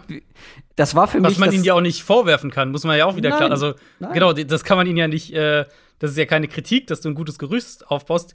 Die Frage für mich ist halt wirklich, haben Ballard und Co., Coles Führung, haben die das in sich, dann an irgendeinem Punkt zu sagen, und jetzt gehen wir all in für diesen Quarterback, für. Ja, genau. Keiner, also, ja, weil schau dir die, die Bears an. Die Bears sind dieses Jahr von 20 auf 11 hochgegangen für ihren Quarterback. Wir hatten Teams wie die, die Chiefs, die von, weiß gar nicht mehr was es war, 29, 28 auf, mhm. äh, 10 auf oder so. 10 hoch für Mahomes gegangen sind. Ja. Also klar, das ist teuer, aber das ist nicht unmöglich. Und das nee. ist halt so ein bisschen die Frage, ob, sie, ob die Colts irgendwann an den Punkt kommen, wo sie das auch wirklich dann machen. Ja, ähm, vielleicht haben sie ja insofern dann Glück, dass Carson Wentz vielleicht spielt wie letztes Jahr und dann ist der Sprung ja, nach oben ja, nicht ganz so groß. Wobei sie halt dann auch keine Picks haben, erstmal wieder. Das ist auch wieder das Problem. Inwiefern? Also, sie haben ja, also für Carson Wentz sind ja nächstes Jahr noch Picks fällig dann. Ach so, das meinst du. Für den Trade. Ja. Das stimmt. Allerdings ist dann halt der Vorteil, ähnlich wie bei den Bears dieses Jahr, du kannst in meinen Augen dann was investieren, um nach oben zu gehen, weil du ansonsten ein grundsolides Gerüst schon zur Verfügung hast. Das ist nicht wie bei mhm. anderen Teams, die jetzt irgendwie gerade einen Umbruch anfangen äh, und äh, so viele Picks wie möglich brauchen, weil sie einfach keine Qualität im Kader haben. Das ist ja bei den Colts definitiv nicht so. Aber das war wirklich das Thema, was mich angelacht mhm. hat beim Thema größtes Fragezeichen, weil ich werde halt wirklich überhaupt ja. nicht draus schlau. Ja, ich sehe diese beiden Perspektiven eben, aber ich stimme dir voll und ganz zu, das ist für mich auch so ein Team, ähm, das ich nicht greifen kann, aber ich glaube, so mit diesen beiden Seiten, die ich gerade beschrieben habe, ja. das ist so ein bisschen das, wie ich die Colts aktuell sehe, aber ich äh, kann voll und ganz verstehen, wenn man da, ähm, wenn man da ein Fragezeichen sozusagen dahinter setzt. Genau. Was ist denn für dich das größte Fragezeichen der Offseason gewesen? Ah, ich, ja, ich, ich kann es, glaube ich, ein bisschen kürzer halten, weil wir darüber auf jeden Fall schon gesprochen haben. Für mich im Endeffekt ist es der Umgang ähm, der Broncos und der Panthers mit der Quarterback-Position. Ja, gut, ja. Es ist halt, also die Idee, dass du zum Beispiel für einen Sam Darnold tradest und dass du von mir aus Teddy Bridgewater als Backup-Absicherung, was auch immer holst und sowas, finde ich ja gar nicht, das ist ja nicht das Problem in dem Sinne. Aber das haben wir ja immer gesagt, auch im Zusammenhang mit diesen Trades, Draft-Zusammenhang. Ähm, der Move wird in dem Moment für mich schlecht, wenn du dir damit selbst Handschellen anlegst und deine Quarterback-Strategie davon diktieren lässt. Und in beiden Fällen bin ich einfach sehr skeptisch. Also klar, Donald hatte jetzt bei den Jets nicht die besten Umstände, vor allem Playcaller-mäßig. Zumindest das wird sich in Carolina verändern. Mhm. Gleichzeitig muss man, denke ich, aber schon auch fair sagen, dass er in New York so gar keine Entwicklung gezeigt hat. Dass er im Prinzip die, der gleiche Quarterback mehr oder weniger ist, wie er im College war. Ähm, insofern, ich denke, er wird besser sein. Aber wenn du mich jetzt fragst, ob ich denke, dass, äh, dass sagen wir jetzt einfach mal Justin Fields oder Sam Darnold über die nächsten drei, vier Jahre der bessere NFL-Quarterback sein wird, dann wäre Fields definitiv meine Wahl. Und Denver halt ähnlich mit Locke, Bridgewater. Das ist für mich einer der Quarterback-Rooms, wenn nicht der Quarterback-Room in der NFL, wo ich am wenigsten ähm, Hoffnung drin sehe, ehrlicherweise. Ja. Bei, bei Bridgewater ja. wissen wir halt, was er ist. Game Manager, Floor und so weiter, ja. Und Locke ist halt ein Second Rounder, der ähm, Highlight-Plays hat, aber der halt immer noch extrem Inkonstanz, extreme Defizite in manchen Bereichen hat. Und ja, also da, ähm, ich habe das ja nach der ersten Runde auch schon, haben wir das ja auch schon thematisiert, nach der ersten Draft-Runde. Das ist für mich von der Idee her, wie wir immer sagen und alle auch das wissen, Quarterback, wichtigste Position. Du musst auf der Position musst du versuchen, Top-10-Spieler zu kriegen. Ähm, und dann halt dich als Team so für Mittelmaß oder Hoffnung, dass ein Spieler im vierten Jahr vielleicht den Schritt nach vorne macht oder im dritten Jahr, ähm, das kann ich ehrlicherweise nicht nachvollziehen. Also du hast weniger Hoffnung in den Broncos QB Room als in Tyrod Taylor, Ryan Finlay und Davis Mills? offiziell ist da ja noch äh, Deshaun Watson ähm, für ja. den Moment. Ja. Aber ja, wenn der nicht da ist, dann, äh, dann gehen die Broncos auf Platz 31. Also, das war dein größtes Fragezeichen. Kommen wir zum, wen haben wir denn als nächstes? Den Upside Award. Das ist ein Vorschlag von Stani Binson, so sein Name. Welche aktuell noch mittelmäßige Franchise hat die größten Chancen auf langfristigen Erfolg, wenn das gesamte Team sein Upside erreicht und FA-Signings, Rookies und so weiter einschlagen? Meine erste Frage. Mhm. Ist man mit 10 und 6 noch mittelmäßig? Das ist gut, dass du das so fragst, weil ich habe ein Team am anderen Ende des Spektrums genommen. Äh, aber mach ruhig mal, mach ruhig mal. Okay, dann treffen wir uns vielleicht in der Mitte. Die Dolphins sind mein erster Gedanke ja. gewesen. Wenn ich an Ups also wenn ich Upside höre, dann mhm. denke ich an die Dolphins. Gerade mit Blick auf diese Offseason. Das schreit alles nach Upside. Aber deshalb die Frage, ist man mit 10 und 6 äh, im vergangenen Jahr noch. in Ordnung, weil ja ein maßgeblicher Faktor für dieses 10 und 6 mit Fitzpatrick nicht mehr da ist. Guter Punkt. Guter Punkt. Alles an dieser Offseason schreit einfach nach Upside. Wir haben über mhm. Will Fuller gesprochen. Der ist die personifizierte, äh, das, wie sagt man das? Ähm, personifizierte Upside in, also kann ich. Upside in Person. So. Wenn der fit ist, ist der ein X-Faktor. Mhm. Dann ist er einer der explosivsten Receiver der NFL. Dazu Jalen Waddle gedraftet. der ja auch nur so vor Upside strotzt, beziehungsweise mhm. High Risk, High Reward. Der ist auch einer, der muss fit bleiben, plus ist ziemlich klein, aber wenn der sein Upside erreicht, dann, oder auch nur ansatzweise, dann ist das ein richtig, richtig guter Receiver. Jalen Phillips, der andere First-Round-Picks, genau mhm. das gleiche. Das ist der, der schon seine College-Karriere oder seine Football-Karriere beendet hatte aufgrund von Verletzungen. Aber wenn der fit bleibt, war unser Nummer 1 Edge-Rusher dieses Jahr auch Upside in Person. Dazu dann das Ding mit Tour. Ähm, wenn, wir, wenn wir mal gucken, wie wir Tour vor dem Draft eingeschätzt haben oder was wir ihm zugetraut haben, das hat er ja an, noch nicht ansatzweise erreicht mhm. äh, bisher. Da ist also eigentlich noch viel Luft nach oben vorhanden, mhm. noch viel Upside. Und dann auch noch viele andere Positionen in dem Team. Devonte Parker ist ja auch so ein Kandidat, der hat jetzt teilweise schon, glaube ich, sein Upside erreicht, aber war ja jahrelang auch so einer ewiges Talent. Der kann bestimmt mehr, aber man hat es noch nicht gesehen. Das hat man jetzt dann teilweise schon getan, aber wie gesagt, für die Dolphins, für mich, wenn da gerade die Free Agency Signings und die Rookies einschlagen und das Team, wie es hier gefragt wurde von Starny Benson, wenn das gesamte Team sein Upside erreicht, dann sind die Dolphins mhm. richtig gute Franchise. Ich hatte drei hier. Ich hatte gehofft, du nimmst eins davon, dass ich mich nicht so ganz arg entscheiden muss. Äh, wenn ich darf, würde ich zwei kurz anbringen, weil ich eins habe, was auch nicht mehr Mittel, noch nicht im Mittelmaß ist. Also mein, meine erste Wahl, die glaube ich auch passt, mittelmäßig und so weiter und Upside, ähm, sind die Bengals. Bengals für mich Burrow, Jamar Chase und T. Higgins erstmal. Mhm. Das ist halt, also für mich quasi schreit nach dieser Kategorie. Wenn Burrow sich so weiterentwickelt wie das, was er angedeutet hat in seiner Rookie-Saison, mhm. gezeigt hat als, als als Rookie bis zur Verletzung. Ähm, wenn Jamar Chase das zeigen kann, was er vor zwei Jahren im College gezeigt hat und eben diese Connection auch wieder so greift zwischen den beiden. T. Higgins hatte schon eine richtig gute Rookie-Saison. Wenn er da noch weiter dran aufbauen kann, dann hast du halt Quarterback, Wide Receiver 1, Wide Receiver 2 für die mhm. nächsten, weiß ich nicht, vier, fünf, sechs plus Jahre. Ähm, und dann eben, wenn wir, wenn wir noch Defense dazu nehmen, Spieler wie Joseph Osai, der Texas Edge Rusher, der halt noch relativ jung ist auf der Position, unfassbar athletisch aber ist und wenn der sich weiterentwickeln kann, auch gerade eben ähm, was die Position angeht, dann kann das halt echt auch einer werden, der einschlägt. Dazu Leute wie Akeem Davis Gaither, der, den sie letztes Jahr gedraftet haben, der ähm, so ein Cover, Cover ultra agiler, rangy Linebacker ist. Oder ein Sam Hubbard zum Beispiel. Ist auch noch relativ jung, äh, wenn man den auch mit dazu packen will. Also die mhm. Bengals für mich haben halt so, so Säulen auf beiden Seiten des Balls. Ähm, mit dann natürlich auch noch ein bisschen was dahinter. Die Anti Smith zum Beispiel, den, den äh, Developmental Tackle, den sie dieses Jahr gedraftet haben. Wenn da halt echt die, die, das Upside komplett sich umsetzt, dann werden die halt echt ein richtig starkes Team sein. Und dann mein anderes Team, was halt. Warte, lass mich ja. raten, weil ich hatte auch noch eine Alternative. Sind es ja. die Cardinals? Nee, die Cardinals habe ich tatsächlich nicht hier mit dabei. Uh. Äh, ich habe ein Team, was halt noch nicht im Mittelmaß ist. Deswegen ich, wusste ich jetzt nicht, ob das die Parameter der Frage erfüllt oder der Kategorie erfüllt. Aber Jacksonville, also Jacksonville ist ja, halt, gut. ist halt, da ist halt nur Upside. Ähm, äh, Trevor Lawrence allen voran, klar. DJ Chark ist ja auch immer noch relativ jung. LaVisca Chenault, Travis Etienne, Colin Johnson, alles offensive mm. Skill-Position-Player. Und dann halt diese Defense. Josh Allen ist ja schon sowas wie der Veteran in der Defense, mehr oder weniger. Dabei ist der auch echt noch jung. Ähm, Kelevon Chason, David Hamilton, jetzt Tyson Campbell, den Corner, den sie dieses Jahr gedraftet haben. Uh, ah, CJ Henderson, der Erstrunden-Corner vom letzten Jahr. Andre ja. Cisco, der Safety, den sie dieses Jahr gedraftet haben. Das ist für mich so das, das, das ultimative Upside-Team.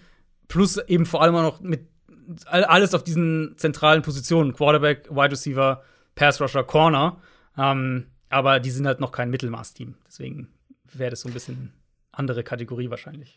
Okay, da haben wir jetzt drei Teams genannt und keins davon war im Mittelmaß. Deswegen hatte ich mir die Cardinals noch mit aufgeschrieben, bei 8 und 8 halt. Also, und wenn da alles passt, mit Murray, äh, dem Upside von Murray, was glaube ich auch noch, glaube ich, ein bisschen Luft ist. Die sind halt alt in, in, in vielen Spots einfach. Also, ja, aber du hast zum Beispiel, also ich, man könnte Upside ja auch so definieren, JJ Watt mal als Nummer 2 Pass-Rusher. Mhm, mhm, ist ja, ja auch okay. irgendwie eine Art von Upside, ja. die man so noch nicht gesehen hat. Dann auch Rondell Moore ist ja auch eine lebende Wildcard. Das Upside von Isaiah Simmons nicht zu vergessen. Ne? Das stimmt, ja, das stimmt. Ähm, also da sind auch ein paar Spieler bei, wo, ähm, wo ich gespannt bin oder wo ich sagen würde, wenn die alle ihr, ihr Top-Level erreichen, dann sind die Cardinals nur schwer zu stoppen. Aber kommen wir zur nächsten Kategorie. Kommen wir zu einem Award, den gab es letztes Jahr schon auch mit dieser, mit diesem Namen, mit diesem Titel, den Captain Jean-Luc Picard Facepalm Award. Für alle, die das Meme oder GIF kennen, die wissen Bescheid. Und was ist damit gemeint? Die absurdeste Verpflichtung der Offseason. Ich habe diesmal tatsächlich nur eine einzige. Ja, dann aber, geh du ruhig. Ich habe äh, ich hab Alternativen. Ja, gut. Ich, da ist mir eine eingefallen, habe ich aufgehört, drüber nachzudenken, weil da kommt keiner vorbei. Kenyon Drake zu den Raiders. Ja. Das Ja. ist meine Captain Jean-Luc Picard Facepalm Award. Ja. Verpflichtung. Das ist schwer. Wir hacken so viel auf den Raiders rum und es tut mir auch immer leid für Na, Raiders-Fans. ich habe die Raiders schwer. jetzt einmal echt Ja. umgangen mit den Colts. Ja. Sonst, Ja, sonst wären da wieder die Raiders gewesen. Ich habe ich die Raiders später noch irgendwo. Ich glaube, ich habe sie versucht auszuklammern, aber den, da kam ich einfach Ja, nicht nee, vorbei. weil, absolut. wenn ich mir vorstelle, dieses Meme, weißt du, mit dem auf die Stirn Mhm. hauen, das ist genau das, was ich da gemacht habe. Mhm. Weil Kenyon Drake, der Running Back, vorher bei den Cardinals, davor bei den Dolphins, zu den Raiders, da kommt so viel zusammen, was ich nicht verstehe, weil aus Raiders Sicht brauchst du den, brauchst du Kenyon Drake auf keinen Fall. Du hast Josh Jacobs und wenn du sagst, okay, wir wollen noch irgendwie einen Receiving Back, dann hast du auch Leute zur Verfügung. Oder wenn du meinst, die reichen nicht, dann kannst du anders welche bekommen, weil musst du dem so viel zahlen, wie die Raiders Kenyon Drake zahlen, um genau zu sein, bekommt der, was ähm, durchschnittliches Gehalt im Jahr angeht, ist er auf Platz 5,5. 13. Ja, 5,5 Millionen. Teuerster, äh, teuerster Running Back Deal dieser Free Agency. Und wenn wir mal auf die Garantien schauen, ähm, elf, der kriegt ja die, die 11 Millionen garantiert. Ja. Das sind halt doppelt so viel, wie, wie ein Chris Carson zum Beispiel von den Seahawks bekommt. Ja. Er ist also jetzt der 13. bestbezahlte Running Back der Liga. Musst du einem Kenyon Drake so viel zahlen? Auch nein. Und die Kombination aus beiden. Brauchen die Raiders Kenyon Drake? Müssen sie so viel für ihn zahlen? Beides nein. Das ist eine Kombination, die halte ich für absolut fatal. Weil, was soll denn Drake jetzt für die Raiders sein? Der neue Receiving Back? Äh, dafür bezahlen sie ihm ja viel zu viel. Aber du hast ja Josh Jacobs als, als Three-Down-Back. Ist eigentlich der bessere Receiver, würde ich fast sagen. Also wenn du guckst, was, wie du so einen Back bekommen könntest, wenn du wirklich einen Receiving Back haben willst, mit James White, der irgendwie die Hälfte pro Jahr bekommt ähm, für das nächste Jahr, mit zig Receiving Backs im Draft. Austin Eckler zum Beispiel verdient jetzt auch nicht so viel mehr. Ich glaube, eine Million oder so im Jahr durchschnittlich. Und mein Lieblings-Fun-Fact für diese Folge: Die Raiders bezahlen drei Running Backs unter den teuersten 23 der Liga, was durchschnittliches Jahresgehalt angeht. Ja, ja. Einer davon ist Josh Jacobs auf seinem Rookie-Vertrag, falsch rum mit dem R, äh, Rookie-Vertrag, so rum, ähm, der tatsächlich die Nummer drei ist. Aber halt, weil es ein First-Round-Pick ist, kriegt Ja. er immer noch so viel wie der 23 teuerste ähm, Running Back. Und ähm, na, jetzt ist mir der Name gefallen. Äh, ah, wie heißt er denn? Der zweitteuerste bei den Raiders. Äh, Richard. Jalen Richard. Jalen Richard, ja, das ist ja eigentlich der Receiving Back. Genau. Genau. Dem zahlen sie auch Top, lass mich lügen, Top 20 äh, Durchschnittsgehalt. Äh, also, wenn das kein Facepalm Award verdient hat, dann weiß ich auch nicht. Ja, ja, ist schwer, ist schwer dagegen zu argumentieren. Ähm, also den Move hat ja auch wirklich äh, kein Mensch verstanden. Also der, der, der, dieses Signing gehört auf jeden Fall dahin. Ähm, überhaupt keine Frage. Den Move hat ja auch damals, also das war zum einen, dass Kenyon Drake so viel Geld bekommt, habe ich nicht gedacht. Und dass es dann halt von den Raiders bekommt. das die war- Mischung macht's halt noch Ja, absurder einfach, ja. ja. Äh, ich bin in die finanzielle Richtung gegangen, in die äh, What the fuck, wie viel Geld hat der bekommen Richtung. Und das war für mich einfach Bud Dupree. Ja. Ähm, Bud Dupree, fünf Jahre, 82,5 Millionen, 35 Millionen garantiert. Im Gesamtvolumen der zweiteuerste Vertrag in dieser Free Agency. Ähm, hinter Trent Williams natürlich, der ein bisschen außer Konkurrenz läuft. Platz 4 nach Garantien. Hinter Williams, Joe Tooney und Kenny Golladay in dieser Free Agency gewesen. Und Bud Dupree ist kein schlechter Spieler, aber für mich ist er der Komplementär-Rusher, den ich haben will, wenn ich eine gute Nummer 1 habe und ihn halt so auf die andere Seite stelle und, und profitieren lasse auch davon. Ähm, Tennessee hat das ja so nicht, zumindest nicht auf Edge. Und im Kern ist es halt nach Clowney der nächste Versuch, irgendwie diesen dominanten Edge-Rusher zu finden. Ja. Und Bud Dupree war das in meinen Augen noch nie in seiner Karriere. Und jetzt bezahlen sie ihn aber halt wie einen und haben dafür, in, also, in mein, also in meinen Augen eine Summe rausgehauen, die, ähm, die ich für Dupree niemals erwartet hätte. Ich bin gespannt, was du dann bei dem größten, äh, bei dem überbezahltesten Spieler-Award Mhm, ähm, mhm. dann noch drauflegst.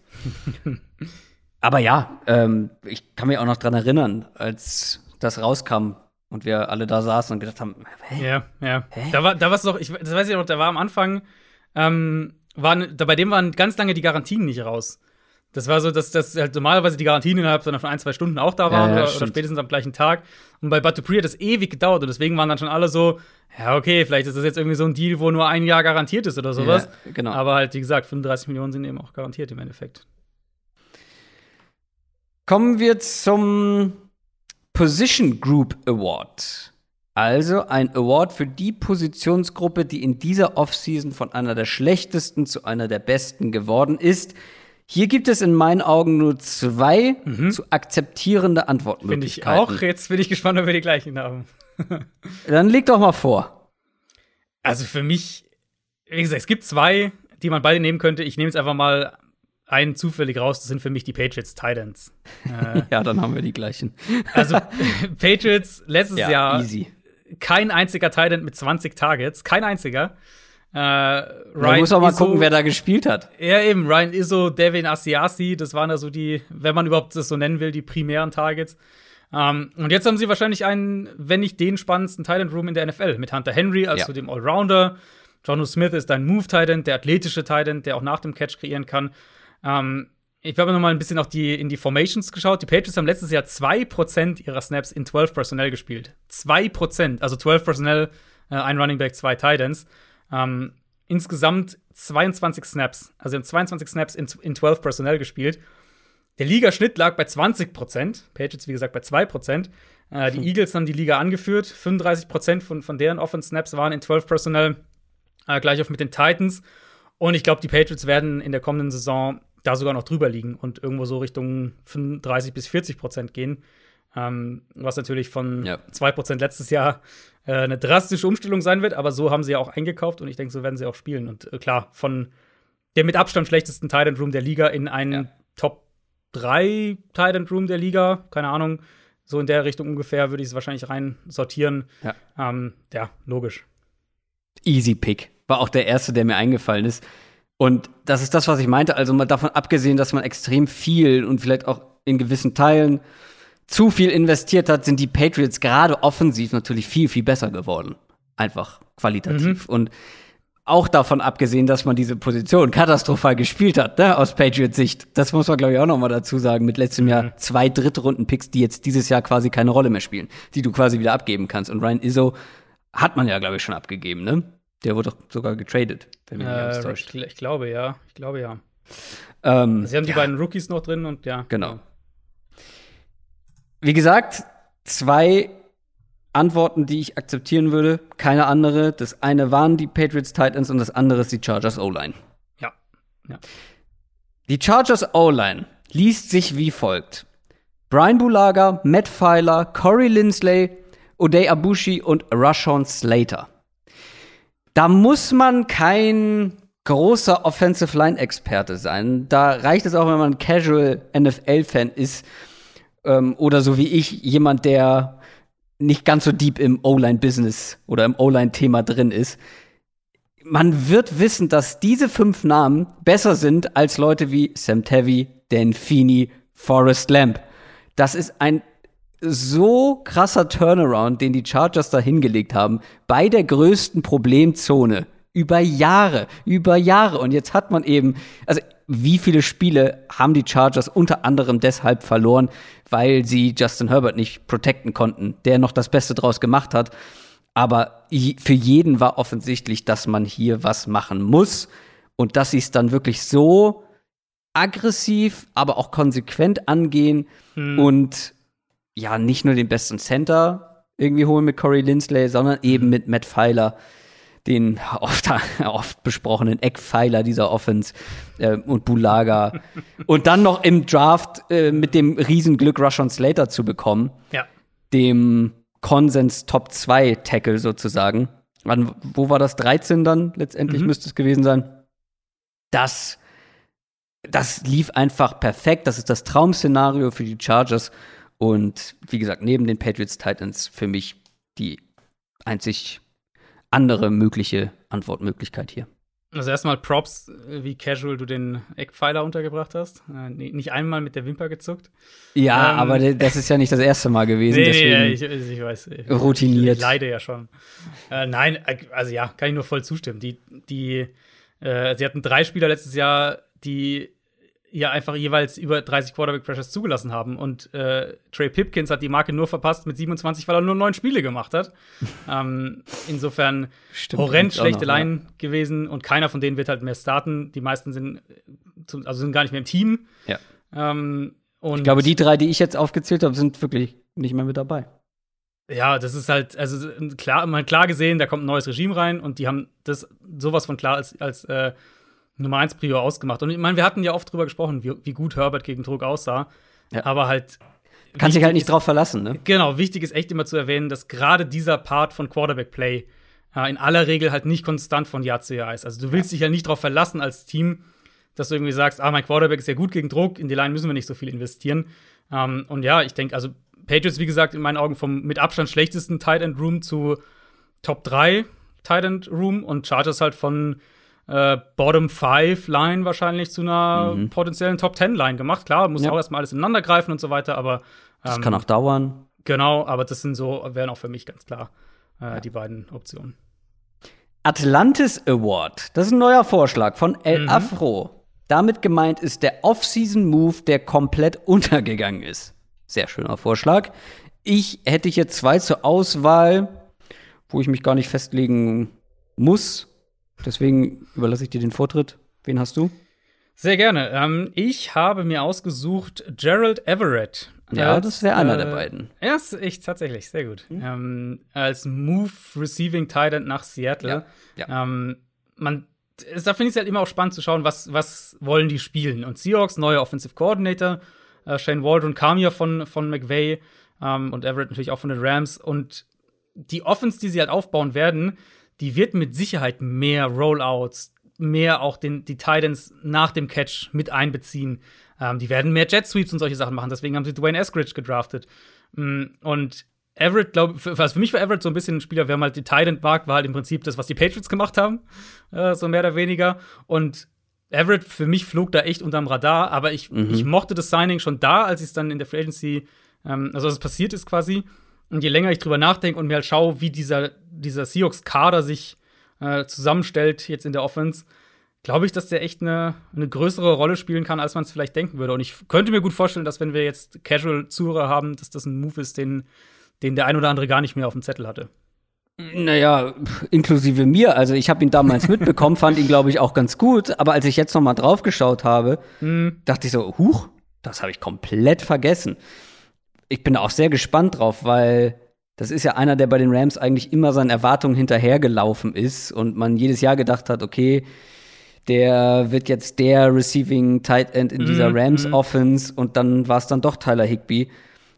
Jetzt hat er nicht mehr Konkurrenz wie ein Tyler Higby, sondern Will Disley, wo man auch erstmal gucken muss, dass der fit bleibt. Also Ja. sehr spannendes Signing, aber eins, wo ich jetzt dann noch mal doppelt drüber gestolpert bin. Bin gespannt, gedacht, ob du jetzt auch meinen zweites hast. ich glaube ziemlich sicher, weil das ist eine Verpflichtung, wo ich mir denke, was, was verpasse ich? Was, was fehlt hier?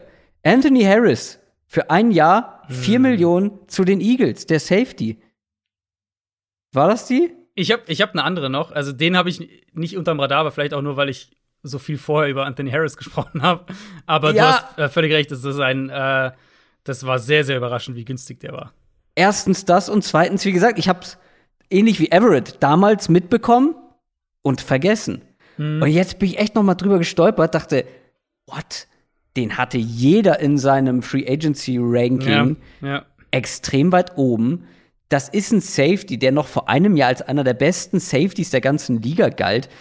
der jetzt halt im letzten Jahr mit der gesamten Vikings Secondary ja auch irgendwo eingestürzt ist, der hatte ja. 2018 und 2019, also egal was man jetzt auf PFF-Grades gibt, aber ich finde gerade, was die Gesamtsaison-Grades angeht, bekommt man schon eine ganz gute Idee, wie gut oder wie schlecht ein Spieler war. Und der hatte 2018 89 von 100 und 2019 91. Und das ist so ziemlich das Höchste, äh, was da gegradet wird. Ist dann halt eingebrochen, um das zu vervollständigen, zu vervollständigen auf eine 66, also deutlich, deutlich schlechter. Mhm. Gar keine Frage. Aber dass man den für ein Jahr vier Millionen bekommt, ja, das ist so günstig. Ja. Und da bin ich echt jetzt noch mal komplett drüber gestolpert und für mich auch dieser perfekte ähm, Atlantis Award, weil der ist auch bei mir komplett untergegangen, weil er einfach so ja, so, so ein kleiner, so eine kleine Verpflichtung war für ja. einen Spieler, den ja, eigentlich, der eigentlich vor einem Jahr noch echt viel größer war. Ich meine, er ist schon ein bisschen älter, äh, wird jetzt dieses Jahr 30, das muss man vielleicht noch mit einkalkulieren. Das stimmt, ja. Aber ja, trotzdem. Ähm, also wir haben ja, also wir haben auf jeden Fall auch in den in den Free Agency Preview Folgen über Anthony Harris gesprochen ja. Äh, und, und ihn da irgendwo in den Top 10 Rankings oder was auch immer gehabt. Ich habe da noch mal noch einen, dann ich, ich äh, setze jetzt einfach mal on the spot, ob du weißt, wo der ist. Ähm, Emmanuel Sanders. Weißt du noch, wo Emmanuel Sanders hingegangen ist? Oh, das ist tatsächlich ähnlich. Damals registriert, wahrgenommen und jetzt vergessen, weil ich habe ihn sogar schon. das wäre meine, Sanders zum Schluss bei den gewesen. Saints gewesen. Genau. Und jetzt ist er gegangen zu. Ich krieg's nicht mehr, ich krieg's nicht mehr. Buffalo, der ist. Ja, oh Mann, warum sag ich's nicht? oh Mann, das glaubt mir das kein Mensch. ich auf jeden Fall nicht. Ähm, nein, ich meine. Echt. Aber ich hatte tatsächlich, ich hatte tatsächlich kurz die Bild im Kopf und dachte, die brauchen keinen Receiver, die haben den ja, nicht geholt. Ja. Äh, nee, genau. Und, und mein Saints war natürlich der Faktor auch irgendwo, er musste halt eine Nummer 1, Nummer 2 sein, ohne Michael Thomas dann noch und so weiter. Und jetzt kommst du halt nach Buffalo, wo du die 3 oder 4 bist. Ja. Ähm, mal gut, Bills haben, haben John Brown, haben sie ja gehen lassen oder abgegeben, besser gesagt. Diese Speedrolle wird wahrscheinlich Gabriel Davis übernehmen und sie haben ja auch noch Marcus Stevenson gedraftet, der das auch übernehmen kann. Ähm, also da ist jetzt nicht eins zu eins der Slot, wo Sanders irgendwie reinrutscht. Aber Buffalo spielt viel mit vier Receivern. Ähm, und ich bin mir relativ sicher, dass Sanders so die, die Option halt sein wird, entweder als Nummer drei oder als Nummer vier dann aufs Feld zu kommen ja. und halt super Matchups zu bekommen, gerade auch im, im Underneath-Passing-Game. Ähm, und für mich, das war so ein Move, den ich actually vergessen hatte. Also ich hatte vergessen, ja. dass Sanders nach Buffalo gegangen ist und jetzt halt in, in der Vorbereitung auf die Folge wieder drüber gestolpert bin. Und das ist halt einfach ein, ein äh, Value-mäßig natürlich, aber halt auch vom, vom Fit her fürs Team ähm, und was der dann für eine Rolle noch haben kann in so einer Art Offense, äh, glaube ich, ein super Move auch. Ich ärgere mich so doll. ich hatte wirklich Bills im Kopf und denke mir so, na, das, das kann nicht sein. Oh, hätte ich da gepunktet, oder? Hättest du ja, nicht gedacht? Das, das hätte ich nicht hm. gedacht, nee, weil, ja, absolut. Ja, damn it.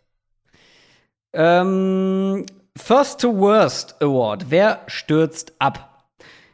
Ich möchte es ganz kurz machen es sind für mich die Steelers. Also wir beziehen das mhm. jetzt vor allem auf die Offseason. Was wurde gemacht und was haben die, vor allem die Division-Konkurrenten gemacht mhm. im Vergleich, wo man sagen kann, okay, das Team, was letztes Jahr in der Division auf 1 war, stürzt ab auf den letzten Platz. Ich habe es jetzt schon gesagt, die Steelers für mich. Denn man muss einfach nur mal gucken, wen die alles verloren haben und wie sie diese Leute ersetzt haben oder eben nicht ersetzt haben. Matt Pfeiler haben wir schon drüber gesprochen, Cornerback Mike Hilton, Bud Dupree. Klar, ähm, nur ein einer von vielen Pass-Rushern bei den Steelers, aber auch eine gewisse Qualität. Alejandro Villanueva war auch in der Offensive Line, so wie Matt Pfeiler verloren. Und ich sehe halt einfach den Ersatz nicht so richtig bei einigen von denen zumindest. Also die mhm. O-Line wird schlechter sein, da ist man auch nicht so richtig ähm, beigegangen, hat man nicht so wirklich adressiert. Cornerback, wie gesagt, Mike Hilton verloren, auch nicht so richtig ersetzt. Stattdessen draftet man halt in Runde 1 einen Running Back und in Runde 2 einen Tight End. So, und wenn wir dann in die Division gucken, auf der anderen Seite die Browns, einer der Offseason-Gewinner Nummer eins in meinen Augen. Die Free Agency war super und der Draft war super. Die Ravens waren dein Draft-Gewinner Nummer eins, glaube ich sogar, oder Nummer zwei nach den Browns. Zwei, genau, ja. Ähm, und die Bengals, ja, pff, okay. Aber da kann man halt einen Case für machen. Quarterback mhm. kommt ins zweite Jahr, ist wieder fit. Ähm, das eigentlich alles, was du beim, beim Upside ja. gesagt hast, äh, bei den Bengals, ne, bei ja, dem möglichen genau. Upside. Genau. Ja. Wenn das alles zieht, dann müssen die Steelers sich ganz schön strecken. Klar, dass die Steelers jetzt letzter werden, ist unrealistisch, aber das ist ja immer bei diesem, ich glaube, wir sprechen ja direkt vor der Saison auch gerne noch mal in mhm. unserer Prediction-Folge über sowas.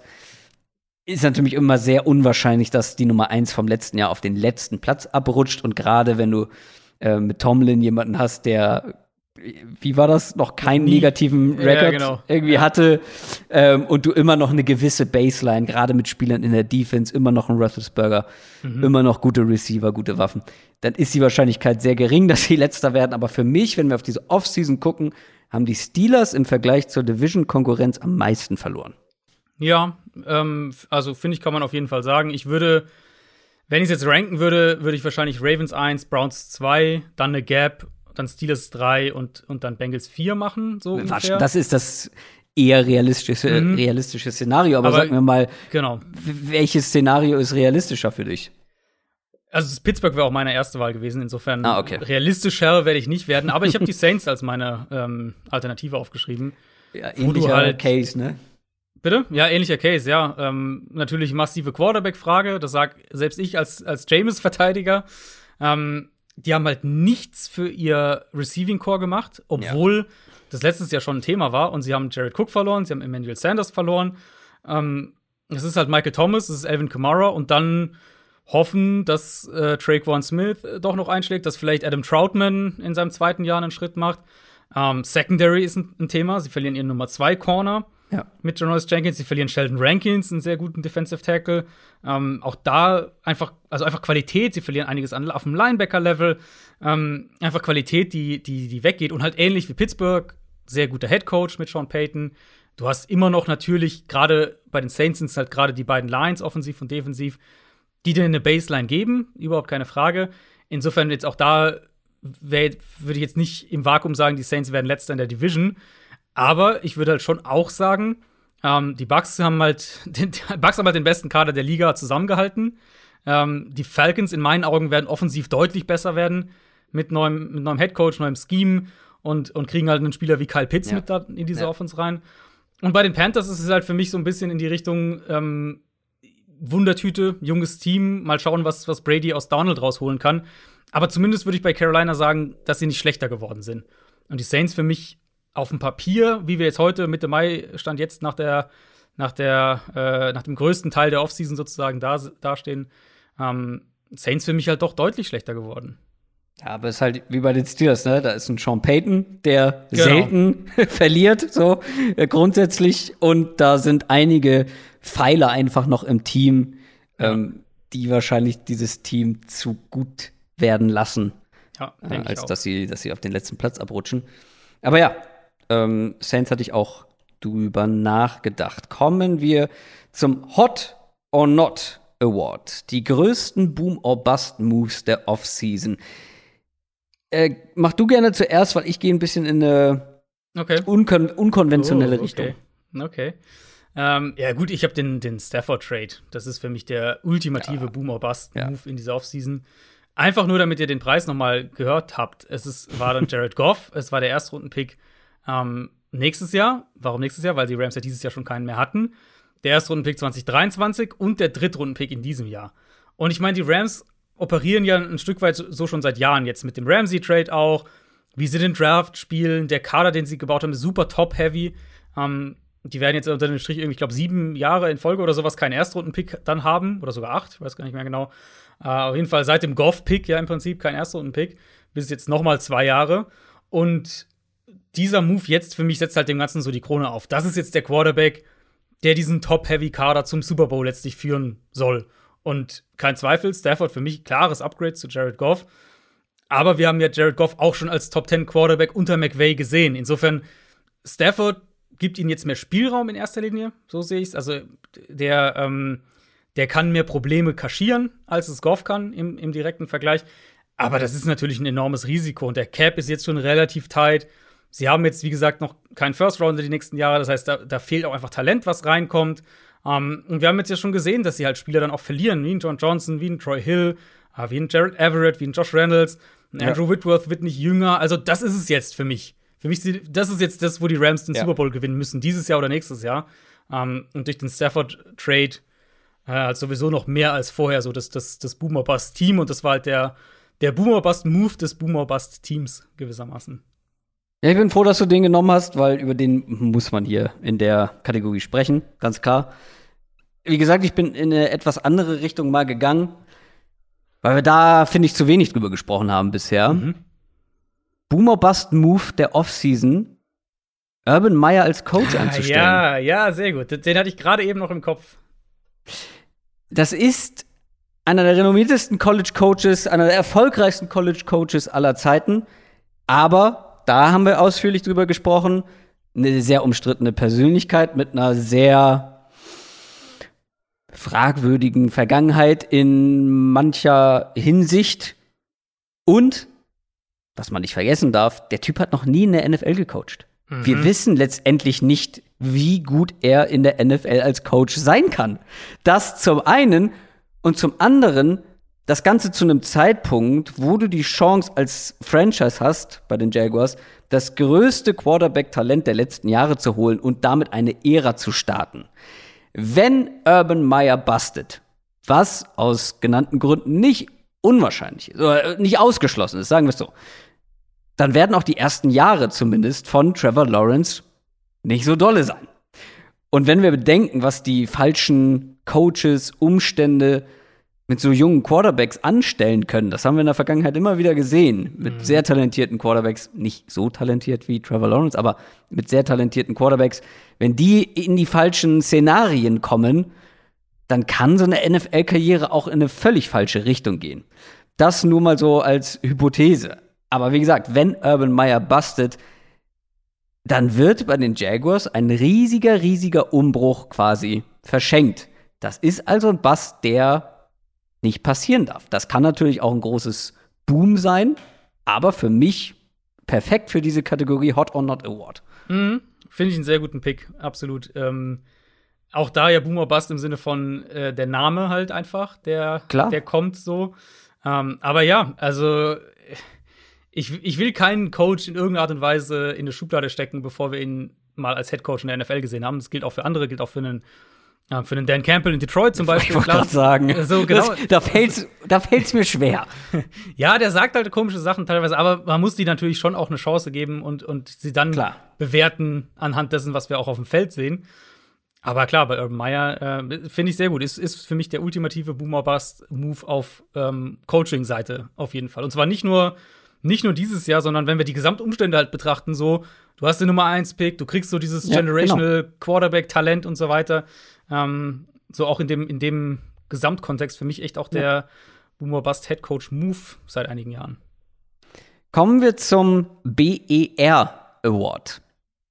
Man hätte es als Hamburger auch Elbphilharmonie Award nennen können. Fände ich auch schön. Der überbezahlteste Spieler der Free Agency. Wobei man sagen muss, die Elbphilharmonie sieht wenigstens einigermaßen gut aus. Das ist richtig, ja. Von außen und von innen. Der BER. Naja, der überbezahlteste Spieler der Free Agency ist für dich Nelson Aguilar. Hey, schön. Ja, Von den äh, Raiders zu den Patriots. Zwei Jahre, nur um es nochmal gesagt zu haben, zwei Jahre 22 Millionen Dollar, 11 Millionen garantiert. Ich habe mal eine kleine Liste zusammengestellt äh, an Wide Receivern, die in dieser Offseason ähm, für entweder für weniger Garantien als diese 11 Millionen oder mhm. für ähm, oder und oder für weniger durchschnittliches Jahresgehalt unterschrieben haben als Nelson mhm. Aguilar. Marvin Jones, Will Fuller, T.Y. Hilton, Juju Smith-Schuster, AJ Green, Emmanuel Sanders, Sammy Watkins und auch äh, John Brown, den die Raiders ja geholt haben, um Nelson Aguilar zu ersetzen. Der hat für ein Jahr und 3,75 Millionen Dollar unterschrieben. Mhm. Also da hat das Verhältnis einfach überhaupt nicht gepasst. Und wir haben es vorhin gesagt, oder ich habe vorhin gesagt, hier Patriots, ja, viel Geld und so weiter. Aber einen Plan erkenne ich halt trotzdem irgendwo. Das ist für mich so der Deal, wo ich sage, da haben sie den Markt einfach falsch interpretiert und waren zu vorschnell. Wollten halt diesen Spielertyp haben mhm. ähm, und haben dafür aber wirklich einen, einen Premiumpreis bezahlt, der einfach absolut nicht nötig gewesen wäre. Und den finde ich Aguilar auch nicht rechtfertigt, nachdem er jetzt mal ein gutes Jahr ja. gehabt hat. Ja, kann ich total verstehen. Ich hätte halt gedacht, dass du hier Batupri nimmst. Ja, das wäre meine Alternative dann, wenn du Aguilar genommen hättest. Vom Gesamtvolumen ist es sicher Batupri. Nee, auch hier muss ich, ähm, muss ich oder möchte ich etwas kontrovers sein. Okay, ja, sehr gut. Weil, ey, also das werden viele anders sehen, aber ich nehme den teuersten Spieler der Free Agency. Ich nehme Fre äh, Trent Williams. Nein. Doch. Natürlich ist Trent Williams einer der besten Left Tackles der Liga. Steht außer Frage. Sportlich gesehen, ja. Aber der Typ wird bald 33. Der Typ hat, ich glaube, seit 2016 oder so keine Saison mehr durchgespielt. Er bekommt jetzt einen Sechs-Jahres-Vertrag. Du hast es vorhin schon mal angedeutet. Das Gesamtvolumen von diesem Vertrag sind 138, über 138 mhm. Millionen Dollar. 138 Millionen Dollar. Das ist so, ich glaube, so im Bereich von Russell Wilson, der nicht so viel mehr Gesamtvolumen hat. Klar, weniger garantiert und so weiter und die Details, alles schön und gut. Laufzeit. Genau, ist aber auch halt kein Quarterback, sondern ein Offensive Tackle. Das ist ein ganz schöner Brocken. Der wird mit 35 noch ein Cap von 26 Millionen haben für die 49ers. Und man kommt, so wie ich das gesehen habe, auch frühestens erst nach dem dritten Jahr raus. Und auch das wird dann immer noch teuer. Die Spielerqualität steht wirklich außer Frage. Will ich auch überhaupt nicht hinterfragen hier an dieser Stelle. Aber wie viel sportlichen Value soll Trent Williams zurückzahlen als Offensive Tackle, damit dieser Vertrag nicht als überbezahlt gilt? Also wenn wir mal gucken, was für Spieler sonst solche Verträge bekommen. Quarterbacks und zum Teil Pass-Rusher, die besten der Liga. Und selbst bei den besten Pass-Rushern der Liga, also wenn wir auf einen Khalil Mack gucken zum Beispiel, auch der kann ja seinen Vertrag nicht ansatzweise, finde ich, sportlich zurückzahlen. Das können die wenigsten. Aaron Donald vielleicht als einziger. Und ich sehe das halt leider bei Trent Williams im jetzigen Status seiner Karriere. Also, dass man den verlängert und dass man dem auch wirklich absolutes Top-Money zahlt, kann ich nicht kritisieren, aber das ist schon, boah, das ist echt eine Marke. Also, okay, ich, also ich, nee, ich sehe es anders, weil ich halt sage, John Williams ist halt einer der zwei, drei besten Tackles der Liga. Er ist absolut elementar für die Offense, die Kyle Shannon spielen ja. will. Ja. Du packst einen Rookie-Quarterback dahinter. Ähm, und natürlich, natürlich ist es viel Geld, überhaupt keine Frage. Und diese sechs Jahre, ich meine, sie werden sicher ein, zwei Jahre vorher da, da, auch wieder rauskommen. Ähm, die sechs Jahre ist lang, aber wenn wir mal auf das durchschnittliche Jahresgehalt schauen, dann ist er ja jetzt bei eben 23,01 Millionen Dollar. Äh, David Bakhtiari berüchtigterweise bei 23 Millionen Dollar. Ähm, weiß man auch, warum das passiert ist. Also sozusagen minimals dahinter. Laramie Tunsil ist bei 22, dann kommt Ronnie Stanley mit knapp 20, ähm, Lane Johnson mit 18 Millionen im Schnitt im Jahr. Mhm. Also so von der Range her ist es dann schon wieder, kann man schon mhm. wieder ein mhm. bisschen relativieren. Mhm. Na klar, Gesamtvolumen ist ja deutlich drüber, aber ähm, wenn wir auf die Garantien auch schauen, da liegt er zum Beispiel unter Bakhtiari, da liegt er unter Stanley, da liegt er gleich auf mit Lane Johnson, da liegt er nur knapp über einem Tunsil. Also vom Gesamtding her passt für mich eigentlich ganz gut da rein. Und wenn ich halt sage, äh, wie wichtig er ist, wie wichtig, mhm. wie gut er ist, äh, kann ich da, da kann ich nicht mitgehen. Ja, kann ich auch total verstehen. Es werden auch viele sagen, vor allem 49ers-Fans, kann ich auch, wie gesagt, nachvollziehen, aber ein bisschen zeigt die, Erf also je nachdem, wie man dann da rauskommt aus diesem Vertrag und wie viel man letztendlich garantiert zahlt, aber die wenigsten Non-Quarterbacks rechtfertigen halt wirklich im sportlichen Sinne solche krassen Verträge. Klar, wie gesagt, ähm, andere Spieler haben da mehr Garantien und so weiter, aber ich will halt auch erstmal Trent Williams spielen sehen. Dauerhaft. Klar, er hat auch ähm, gestreikt, ne? Also er war ja nicht immer verletzt mhm. und so. Aber wenn der jetzt wirklich die nächsten drei Jahre auf dem Niveau weiterspielt, dann finde ich, kann man sagen, hat sich das gelohnt. Aber ich sehe halt auch andere Szenarien. Ich sehe Elbphilharmonie-Szenarien. Der Sam Darnold Award für die schlechtesten Umstände des Quarterbacks. Wollen wir es gleichzeitig sagen oder, oder wie wollen wir es machen? Wollen ich finde, wir, es gibt. wollen wir eins sagen und dann zur Alternative gehen? Okay, dann mache ich eins und du ja. gehst zu den Alternativen. Okay, ja. Die Houston Texans. Ja. Also eigentlich wollte ich es anders aufbauen ähm, und zwar erstmal die ähm, Szenar das Szenario darstellen. Zum Beispiel, dass du eine O-Line aus dem unteren Drittel der Liga hast, um das mal grob zu benennen. Du hast ein Receiving Core, was die letzten zwei Jahre die zwei besten Leute verloren hat und die auch nicht wirklich ersetzt wurden. Du hast einen offensiven neuen Head Coach, der einen absolut fatalen Rekord vor allem als Wide Receiver Coach in den letzten Jahren hatte, wo man noch überhaupt nicht weiß, was man bekommt. Der ist eine komplette Wildcard und unerfahren auf dieser Position oder in dieser Stellung generell. Und dazu zählt ja auch noch ein bisschen mit zu den Quarterback-Umständen. Eine der schlechtesten Defenses der ganzen Liga, die niemand stoppen kann. Beziehungsweise mhm. die Defense kann niemanden stoppen und ich glaube, beschissener geht's nicht. Willkommen in Houston. Das ist, also da willst du nächstes Jahr nicht Quarterback sein.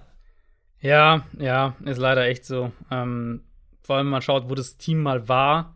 Vor, vor gar nicht allzu langer Jahren, Zeit. Ja. ja. ja. ist schon extrem. Ja, auch zum Beispiel, dass ja den, den Starting Center, der, der Watson, die ganze Karriere von Deshaun Watson über da war. Gut, mit, was mit Watson passiert, ist eh nochmal eine eigene Sache. Ähm, aber dass sie den auch gehen lassen, solche Geschichten. Ja, klar, Houston klarer Favorit auch auf den Nummer 1-Pick. Da müssen wir, glaube ich, nicht, äh, nicht groß drum rumreden. Ich habe mal noch eine Alternative, die ich, über die ich dann so mehr und mehr, ähm, ja, weiß gestolpert bin, aber die so mehr und mehr mir in den Sinn gekommen ist. Da bin ich mal auf deine Meinung gespannt. Und das ist ähm, Tennessee. Mhm. Titans Offensive Line war letztes Jahr schon okay, nicht mehr. Ähm, so wie Dennis Kelly gespielt hat, ist das, glaube ich, ein Abgang, der sich bemerkbar machen wird. Klar, im Idealfall, ähm, das war der, der, der Tackle. Im Idealfall, Dylan Radens kann eher früher als später auf Right Tackle starten, aber da denke ich, muss man schon dem noch ein bisschen Zeit geben. Ähm, dann verlieren sie natürlich Arthur Smith, den Offensive Coordinator, der in meinen mhm. Augen maßgeblich für, für diesen Tannehill-Aufstieg mitverantwortlich war, ähm, weil die Offense super zu Tannehill gepasst hat, aber auch grundsätzlich einfach Quarterback-freundlich war. Dann natürlich Corey Davis und Jonu Smith weg, die Plätze 2 und 3. In puncto Targets letztes Jahr mit 92 bzw. 66. Ähm, also Tennell in meinen Augen Bottom 10 Line, was Pass Protection angeht. Mhm. Ähm, trotz AJ Brown, der natürlich sehr, sehr gut ist, aber trotz Brown eines der schwächsten Waffenarsenale mittlerweile oder aktuell mhm. in der NFL und einen neuen Offensive Coordinator. Ähm, da bin ich schon eher skeptisch, muss ich sagen. Mm, mein erster Gedanke war, oh, das ist zu hart. Das, das kann ich nicht mitgehen, ähm, wenn du immer noch ähm, vermutlich ein solides Run-Game zumindest haben solltest, plus einen AJ Brown. Aber ja, danach wird's halt dünn. Und ja. wenn man auf den Rest guckt, den Rest der Liga guckt, gibt es nicht viel unangenehmere Situation. Also das, man kann genau, ja. bei den Lions darüber sprechen, dass man überhaupt keine Top-Receiver hat, höchstwahrscheinlich. Mhm. Mhm. Aber da hat man zumindest wahrscheinlich eine solide Line. Ja, Plus, gute Line müsste das eigentlich sein, ja. Ja, wenn sie so, ja, eigentlich schon mit Penny Sue jetzt noch dazu, klar. Ähm, plus mit TJ Hawkinson, DeAndre Swift, noch andere Arten von, von Waffen. Bei den Bears hat man auch Waffen. Ähm, wenn auch nicht vielleicht die Offensive Line. Ich überlege gerade noch mal. Ja, selbst bei den, selbst bei Washington hast du ja, zumindest Washington gute Receiver. Mittlerweile, ja, mittlerweile ja. auch eine ganz gute Line sogar eigentlich. Ja, stimmt. Mit Eric also. Eben, ich, ich finde, es gibt nicht viele, die. Also du musst mal überlegen, der Nummer zwei Receiver, und das ist keine Offense, die jetzt einen dominanten Receiving Tight End hätte. Der Nummer zwei Receiver in der Offense aktuell ist Josh Reynolds. Ja. Das also klar, die haben AJ Brown, der und, und, und Henry und was sie halt am Boden machen können, weil man auch da natürlich schauen muss, inwieweit die Offensive Line dann da funktioniert. Ähm, aber halt echt relativ wenig drumherum und das dann noch mit einem neuen Offensive Coordinator. Ja, ich gehe hier gerade wirklich noch mal Team für Team durch und ich finde nicht viele Gegenargumente. Selbst Jacksonville hast du immerhin die Waffen zur Verfügung. ah! Ja, ich krieg keine. Ist schwer, ich keine, ja. Ich, ich fand's, fand's echt schwer. Weil ich dachte auch, ja, Titans eigentlich äh, jetzt die letzten Jahre immer, immer eigentlich ein erfolgreiches Team gewesen. Aber dann, klar, wenn man halt guckt, was sie gerade in dieser Offseason verloren haben, ist schon einiges.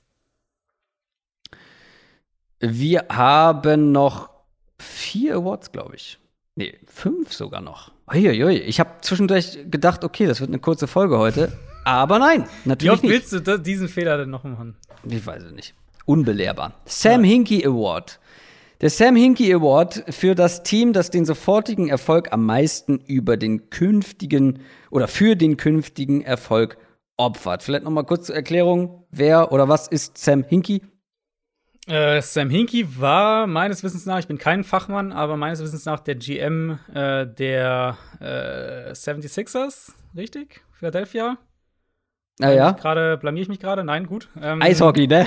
Nein, Scherz. Baseball, ähm, der eben durch eine sehr äh, strikte Rebuild-Strategie sozusagen sich einen Namen gemacht hat, oder? So kann man es zusammenfassen. Ich glaube ja. Ja, so habe ich es auch im Kopf abgespeichert. Ich glaube, ich kenne deinen Pick. Hau mal raus. Äh, mein Pick sind passenderweise die Philadelphia Eagles. Oi. Okay. Mm, Ja, das hätte ich mein- nicht gedacht. Sie hätten den Nummer 6 Pick haben können. Oder hatten den Nummer 6 Pick. Und da hätten sie einen Quarterback nehmen können. Sie hätten an Ah. Nummer 10 einen Quarterback nehmen können. Sie hätten auch sagen können, wir bleiben all in mit Carson Wentz. Völlig wurscht, wir nehmen an 6 einen Receiver und gehen all in mit Carson Wentz. Ähm, stattdessen haben sie Carson Wentz getradet. Sie sind von 6 runtergegangen. Sie werden Ja. vermutlich drei Erstrunden-Picks haben nächstes Jahr, falls das mit Wentz in Indianapolis keine Vollkatastrophe wird. Und ich meine, ich weiß, du bist bei Jalen Hurts deutlich positiver als ich, okay. Da bin ich skeptischer. Aber im Kern, wovon reden wir? Im Kern haben sie sich dagegen entschieden, jetzt krampfhaft zu versuchen, kurzfristigen Erfolg zu erzwingen. Jalen Hurts kriegt ein Jahr, um sich zu zeigen. Und sie haben die langfristige Perspektive in meinen Augen mehr als jedes andere Team in dieser Offseason verbessert. Ich bin dumm.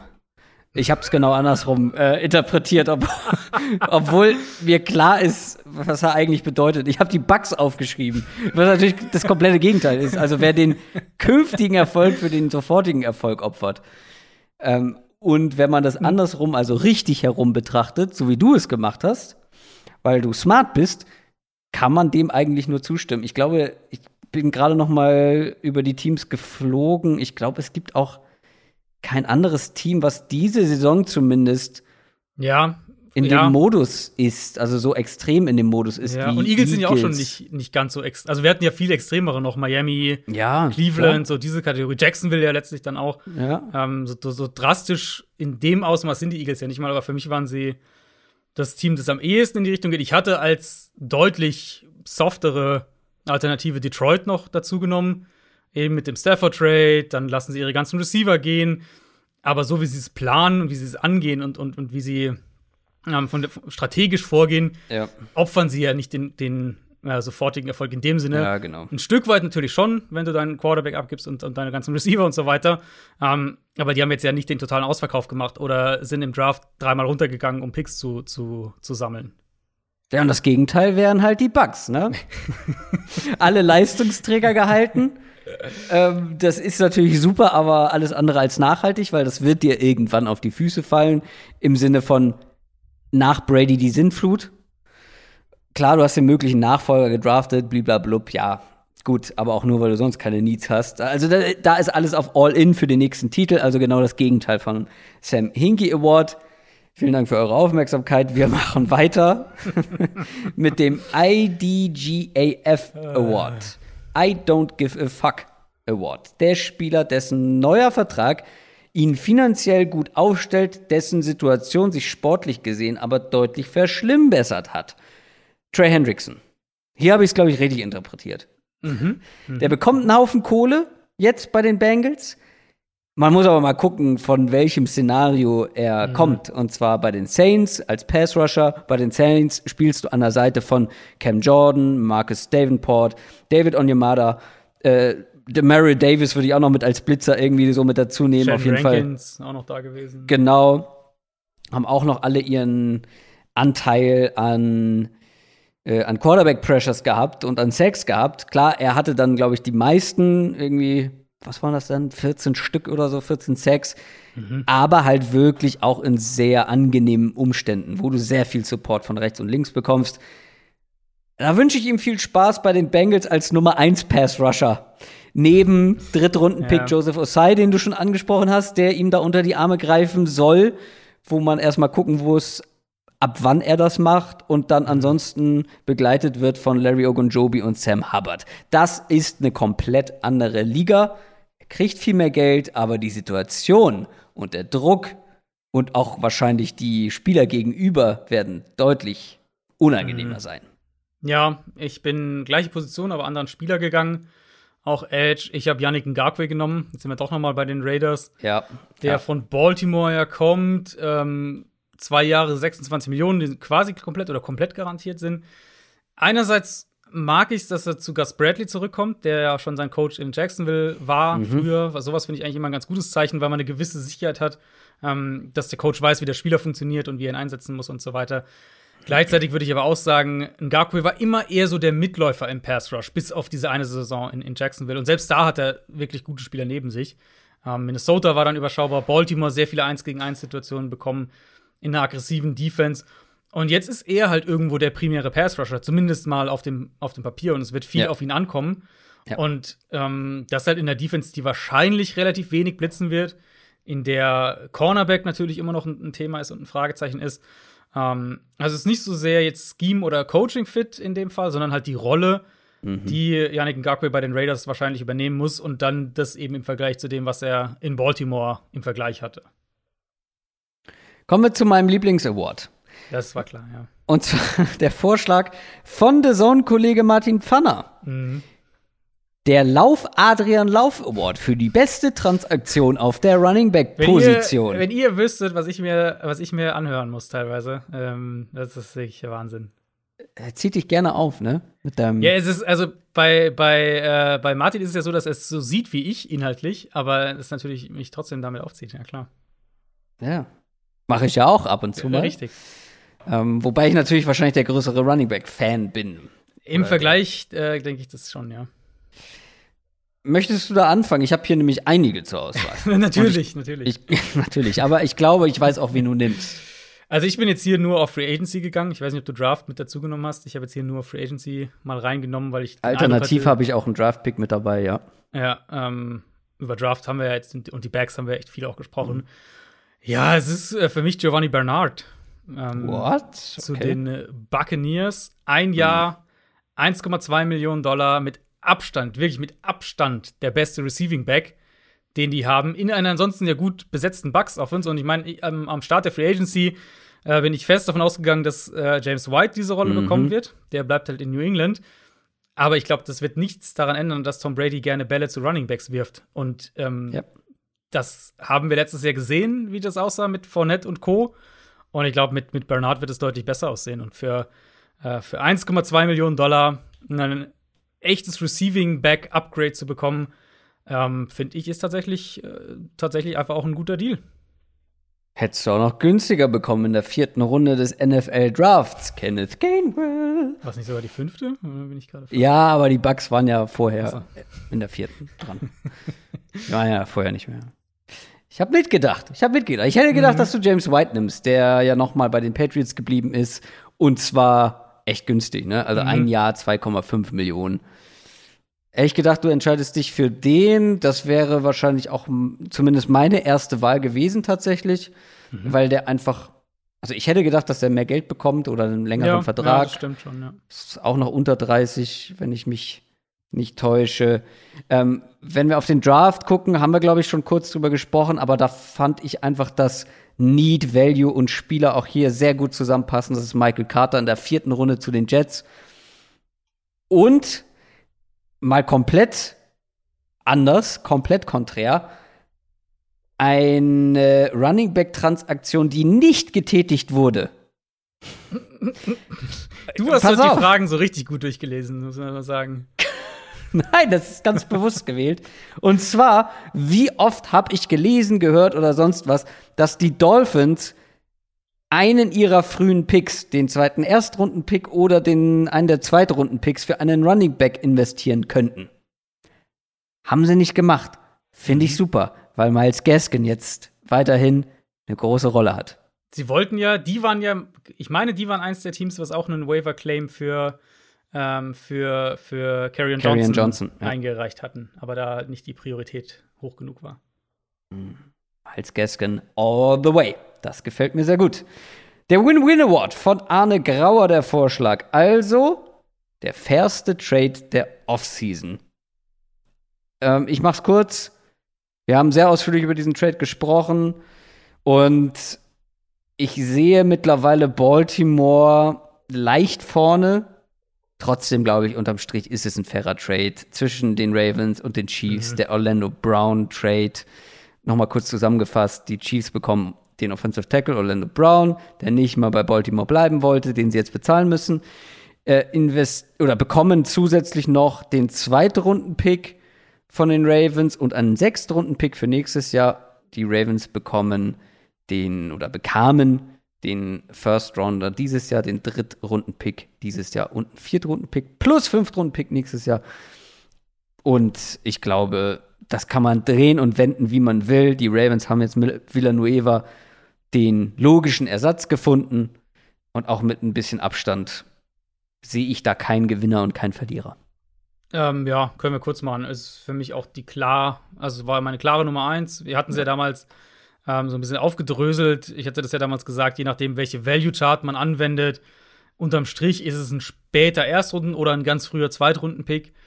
Und ich glaube, das ist absolut in Ordnung, wenn wir über den Spieler sprechen, über äh, eben, dass er bezahlt werden muss, sprechen, dass er weg wollte aus Baltimore, äh, also beziehungsweise halt Left Tackle spielen wollte, sprich de facto weg wollte. Ähm, ich bin gespannt, wie das schematisch passt in der Chiefs Offense, hatte ich ja auch damals gesagt. Aber ja, vom Value her und, und vom Spieler her und was sie bekommen haben und wie die Situation war, äh, für mich auch ganz klar ähm, der fairste Trade in, in dieser Offseason. Und damit kommen wir zu unserem letzten Award, den wir verleihen wollen. Da bin ich sehr gespannt, wie du das interpretiert hast. Der Red Zone Award. Das Team, auf das man sich am meisten in der Red Zone freuen darf. Das fand ich schwierig, weil mir sind da reihenweise Offenses eingefallen, auf die ich grundsätzlich Bock habe, beziehungsweise wo viel verändert wurde, sich viel getan hat. Also über die Dolphins haben wir schon gesprochen. Die Jets werden spannend. Natürlich Trevor Lawrence und die Jaguars und noch viele, viele mehr. Cardinals, dann noch mit einem Ronald Moore mit dazu und so weiter. Aber es hat ja nichts mit der Red Zone zu tun. Dann mein erster Gedanke, ich greife jetzt einfach mal vorweg. Und dann war mein erster Gedanke, ja, natürlich die Eagles, weil sie acht verschiedene Backs haben, von denen sie sich einen aussuchen können, mit dem sie in die Endzone laufen. Ist das nicht toll? Moment, du hast Red Zone als Red Zone auf dem Feld interpretiert. Ach, oh Gott. Ja, jetzt. Mike, das ist ja echt verheerend heute. Meint er. Ach so. In der Red Zone Konferenz. Also so interpretiere ich das auf jeden Fall. Nein, nein, nein, nein, nein. Das steht hier nicht. Deswegen habe ich hier nichts missverstanden. Nein, auf welches Team darf man sich in der Red Zone auf dem Feld freuen? Äh, Eagles war natürlich ein Scherz. Ich ziehe das jetzt durch. Ich ziehe das durch und lass mir nichts Gönn- anmerken. Gönn uns. Die- Da habe ich wirklich lange überlegt, scheinbar äh, zu Recht, weil das überhaupt nicht gemeint war. Die Atlanta Falcons. Die Atlanta Falcons können nämlich jetzt in der Red Zone, und das kann man auch für die Konferenz auch, auslegen. Ja, kann man auch so verwenden. Weil die können jetzt, was die Offense angeht, richtig kreativ werden und gerade in der Endzone. Ich weiß, Julio Jones ist nicht das Red Zone Monster gewesen jetzt in den letzten Jahren. Aber Calvin Ridley haben sie auch noch die drittmeisten Red Zone Targets letztes Jahr gehabt. Hayden Hurst und Kyle Pitts jetzt noch mit dazu. Also jede Menge Körper, jede Menge Knöf da äh, in, der, in der Red Zone zur Verfügung. Ähm, hattest du auf dem Schirm, dass Todd Gurley immer noch Free Agent ist? Äh, ja, das hatte ich jetzt nicht auf dem Schirm. Das ist mir komplett entfallen. Mike Davis haben sie jetzt als Running Back, die Falcons. Die wären auch so ein Kandidat gewesen, wo man noch ein Upgrade äh, hätte Mhm. holen können. Aber ich finde, die können gerade, also die Offense wird interessant, wie gesagt, weil sie unglaublich viel mitmachen können, haben einen neuen Headcoach, offensiv orientierten Headcoach.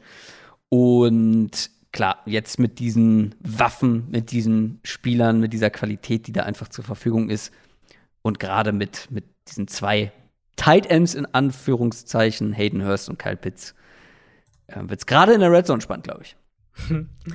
Äh, ja, also ich habe es eher auf den Unterhaltungsfaktor äh, und, und Red Zone und so weiter ähm, interpretiert. Ich habe als darauf. ich glaube, bin mir auch ziemlich sicher, dass wir es letztes Jahr so interpretiert haben. ähm, Ach, der ist gar nicht neu, okay, ja. ähm, ich habe die Ravens als erstes Team aufgeschrieben. Äh, Baltimore, Hast du die nicht letztes Jahr auch schon genannt? War bestimmt in meiner Liste mit dabei. Äh, ja. Baltimore halt jetzt, haben sie endlich die Outside Receiver, die ich jetzt ein Jahr lang gefordert habe für die Offense. Ja. Plus, sie haben die Interior Offensive Line ja auch verbessert. Das war das andere Kernproblem sozusagen in der Offense, in der, in der, in der Offensive Line mit vermutlich zwei neuen Starting Guards, die sie dann haben werden. Ähm, das müsste eigentlich eine der unterhaltsamsten Offenses der Liga werden. Und dann muss man ja auch bedenken, die Ravens haben halt auch eine der unterhaltsamsten Defenses der Liga. Also eine sehr aggressive Defense, sehr flexibel, blitzen, haben auch da ein paar tolle Spieler. Ähm, ja, Baltimore für mich so, so Must-Watch-Highlight. Du hast dann den, den gelegentlichen Lamar Jackson Highlight-Run, wenn dann ganz Social Media zusammenbricht. Also Ravens für mich haben, haben eigentlich alles mit dabei, was ich für die äh, Kategorie haben will. Ich habe da noch ein paar Alternativen aufgeschrieben. Chargers zum Beispiel sind so ein Team, wo ich glaube, was mhm. sehr, sehr viel Spaß machen kann mit der Offense, ja. mit einer flexiblen Defense unter Brandon Staley. Ähm, und auch da, wenn da so ein Spieler wie Dervin James fit bleibt, ähm, glaube ich, auch sehr, sehr viel Spaß machen kann.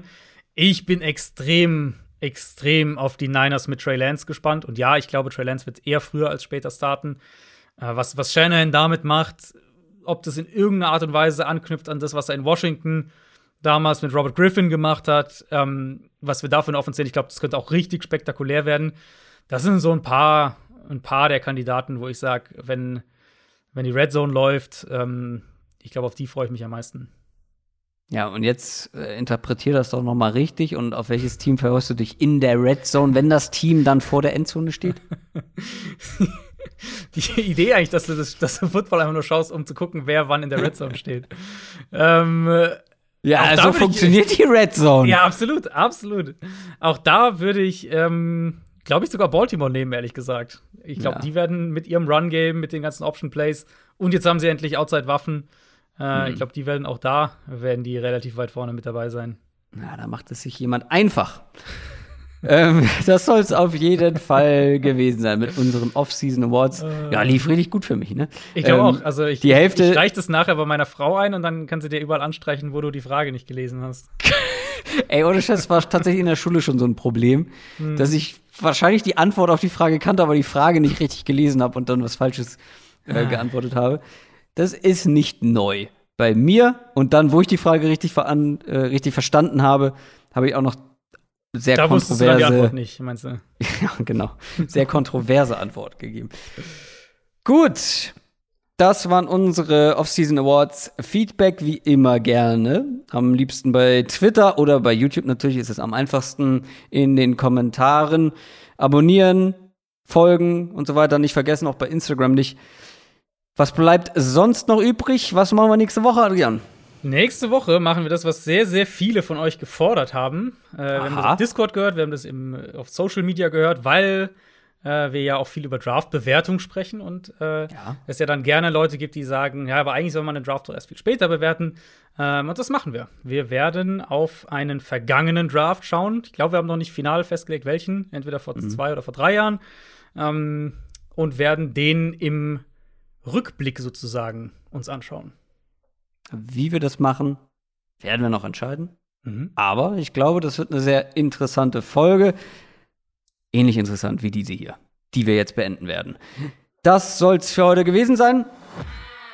Ich wünsche euch eine schöne Woche. Vielleicht hört man sich zwischendurch nochmal überraschend wieder. Bleibt alle gesund. Wir hören uns nächsten Donnerstag. Macht's gut. Tschüss. Ciao, ciao.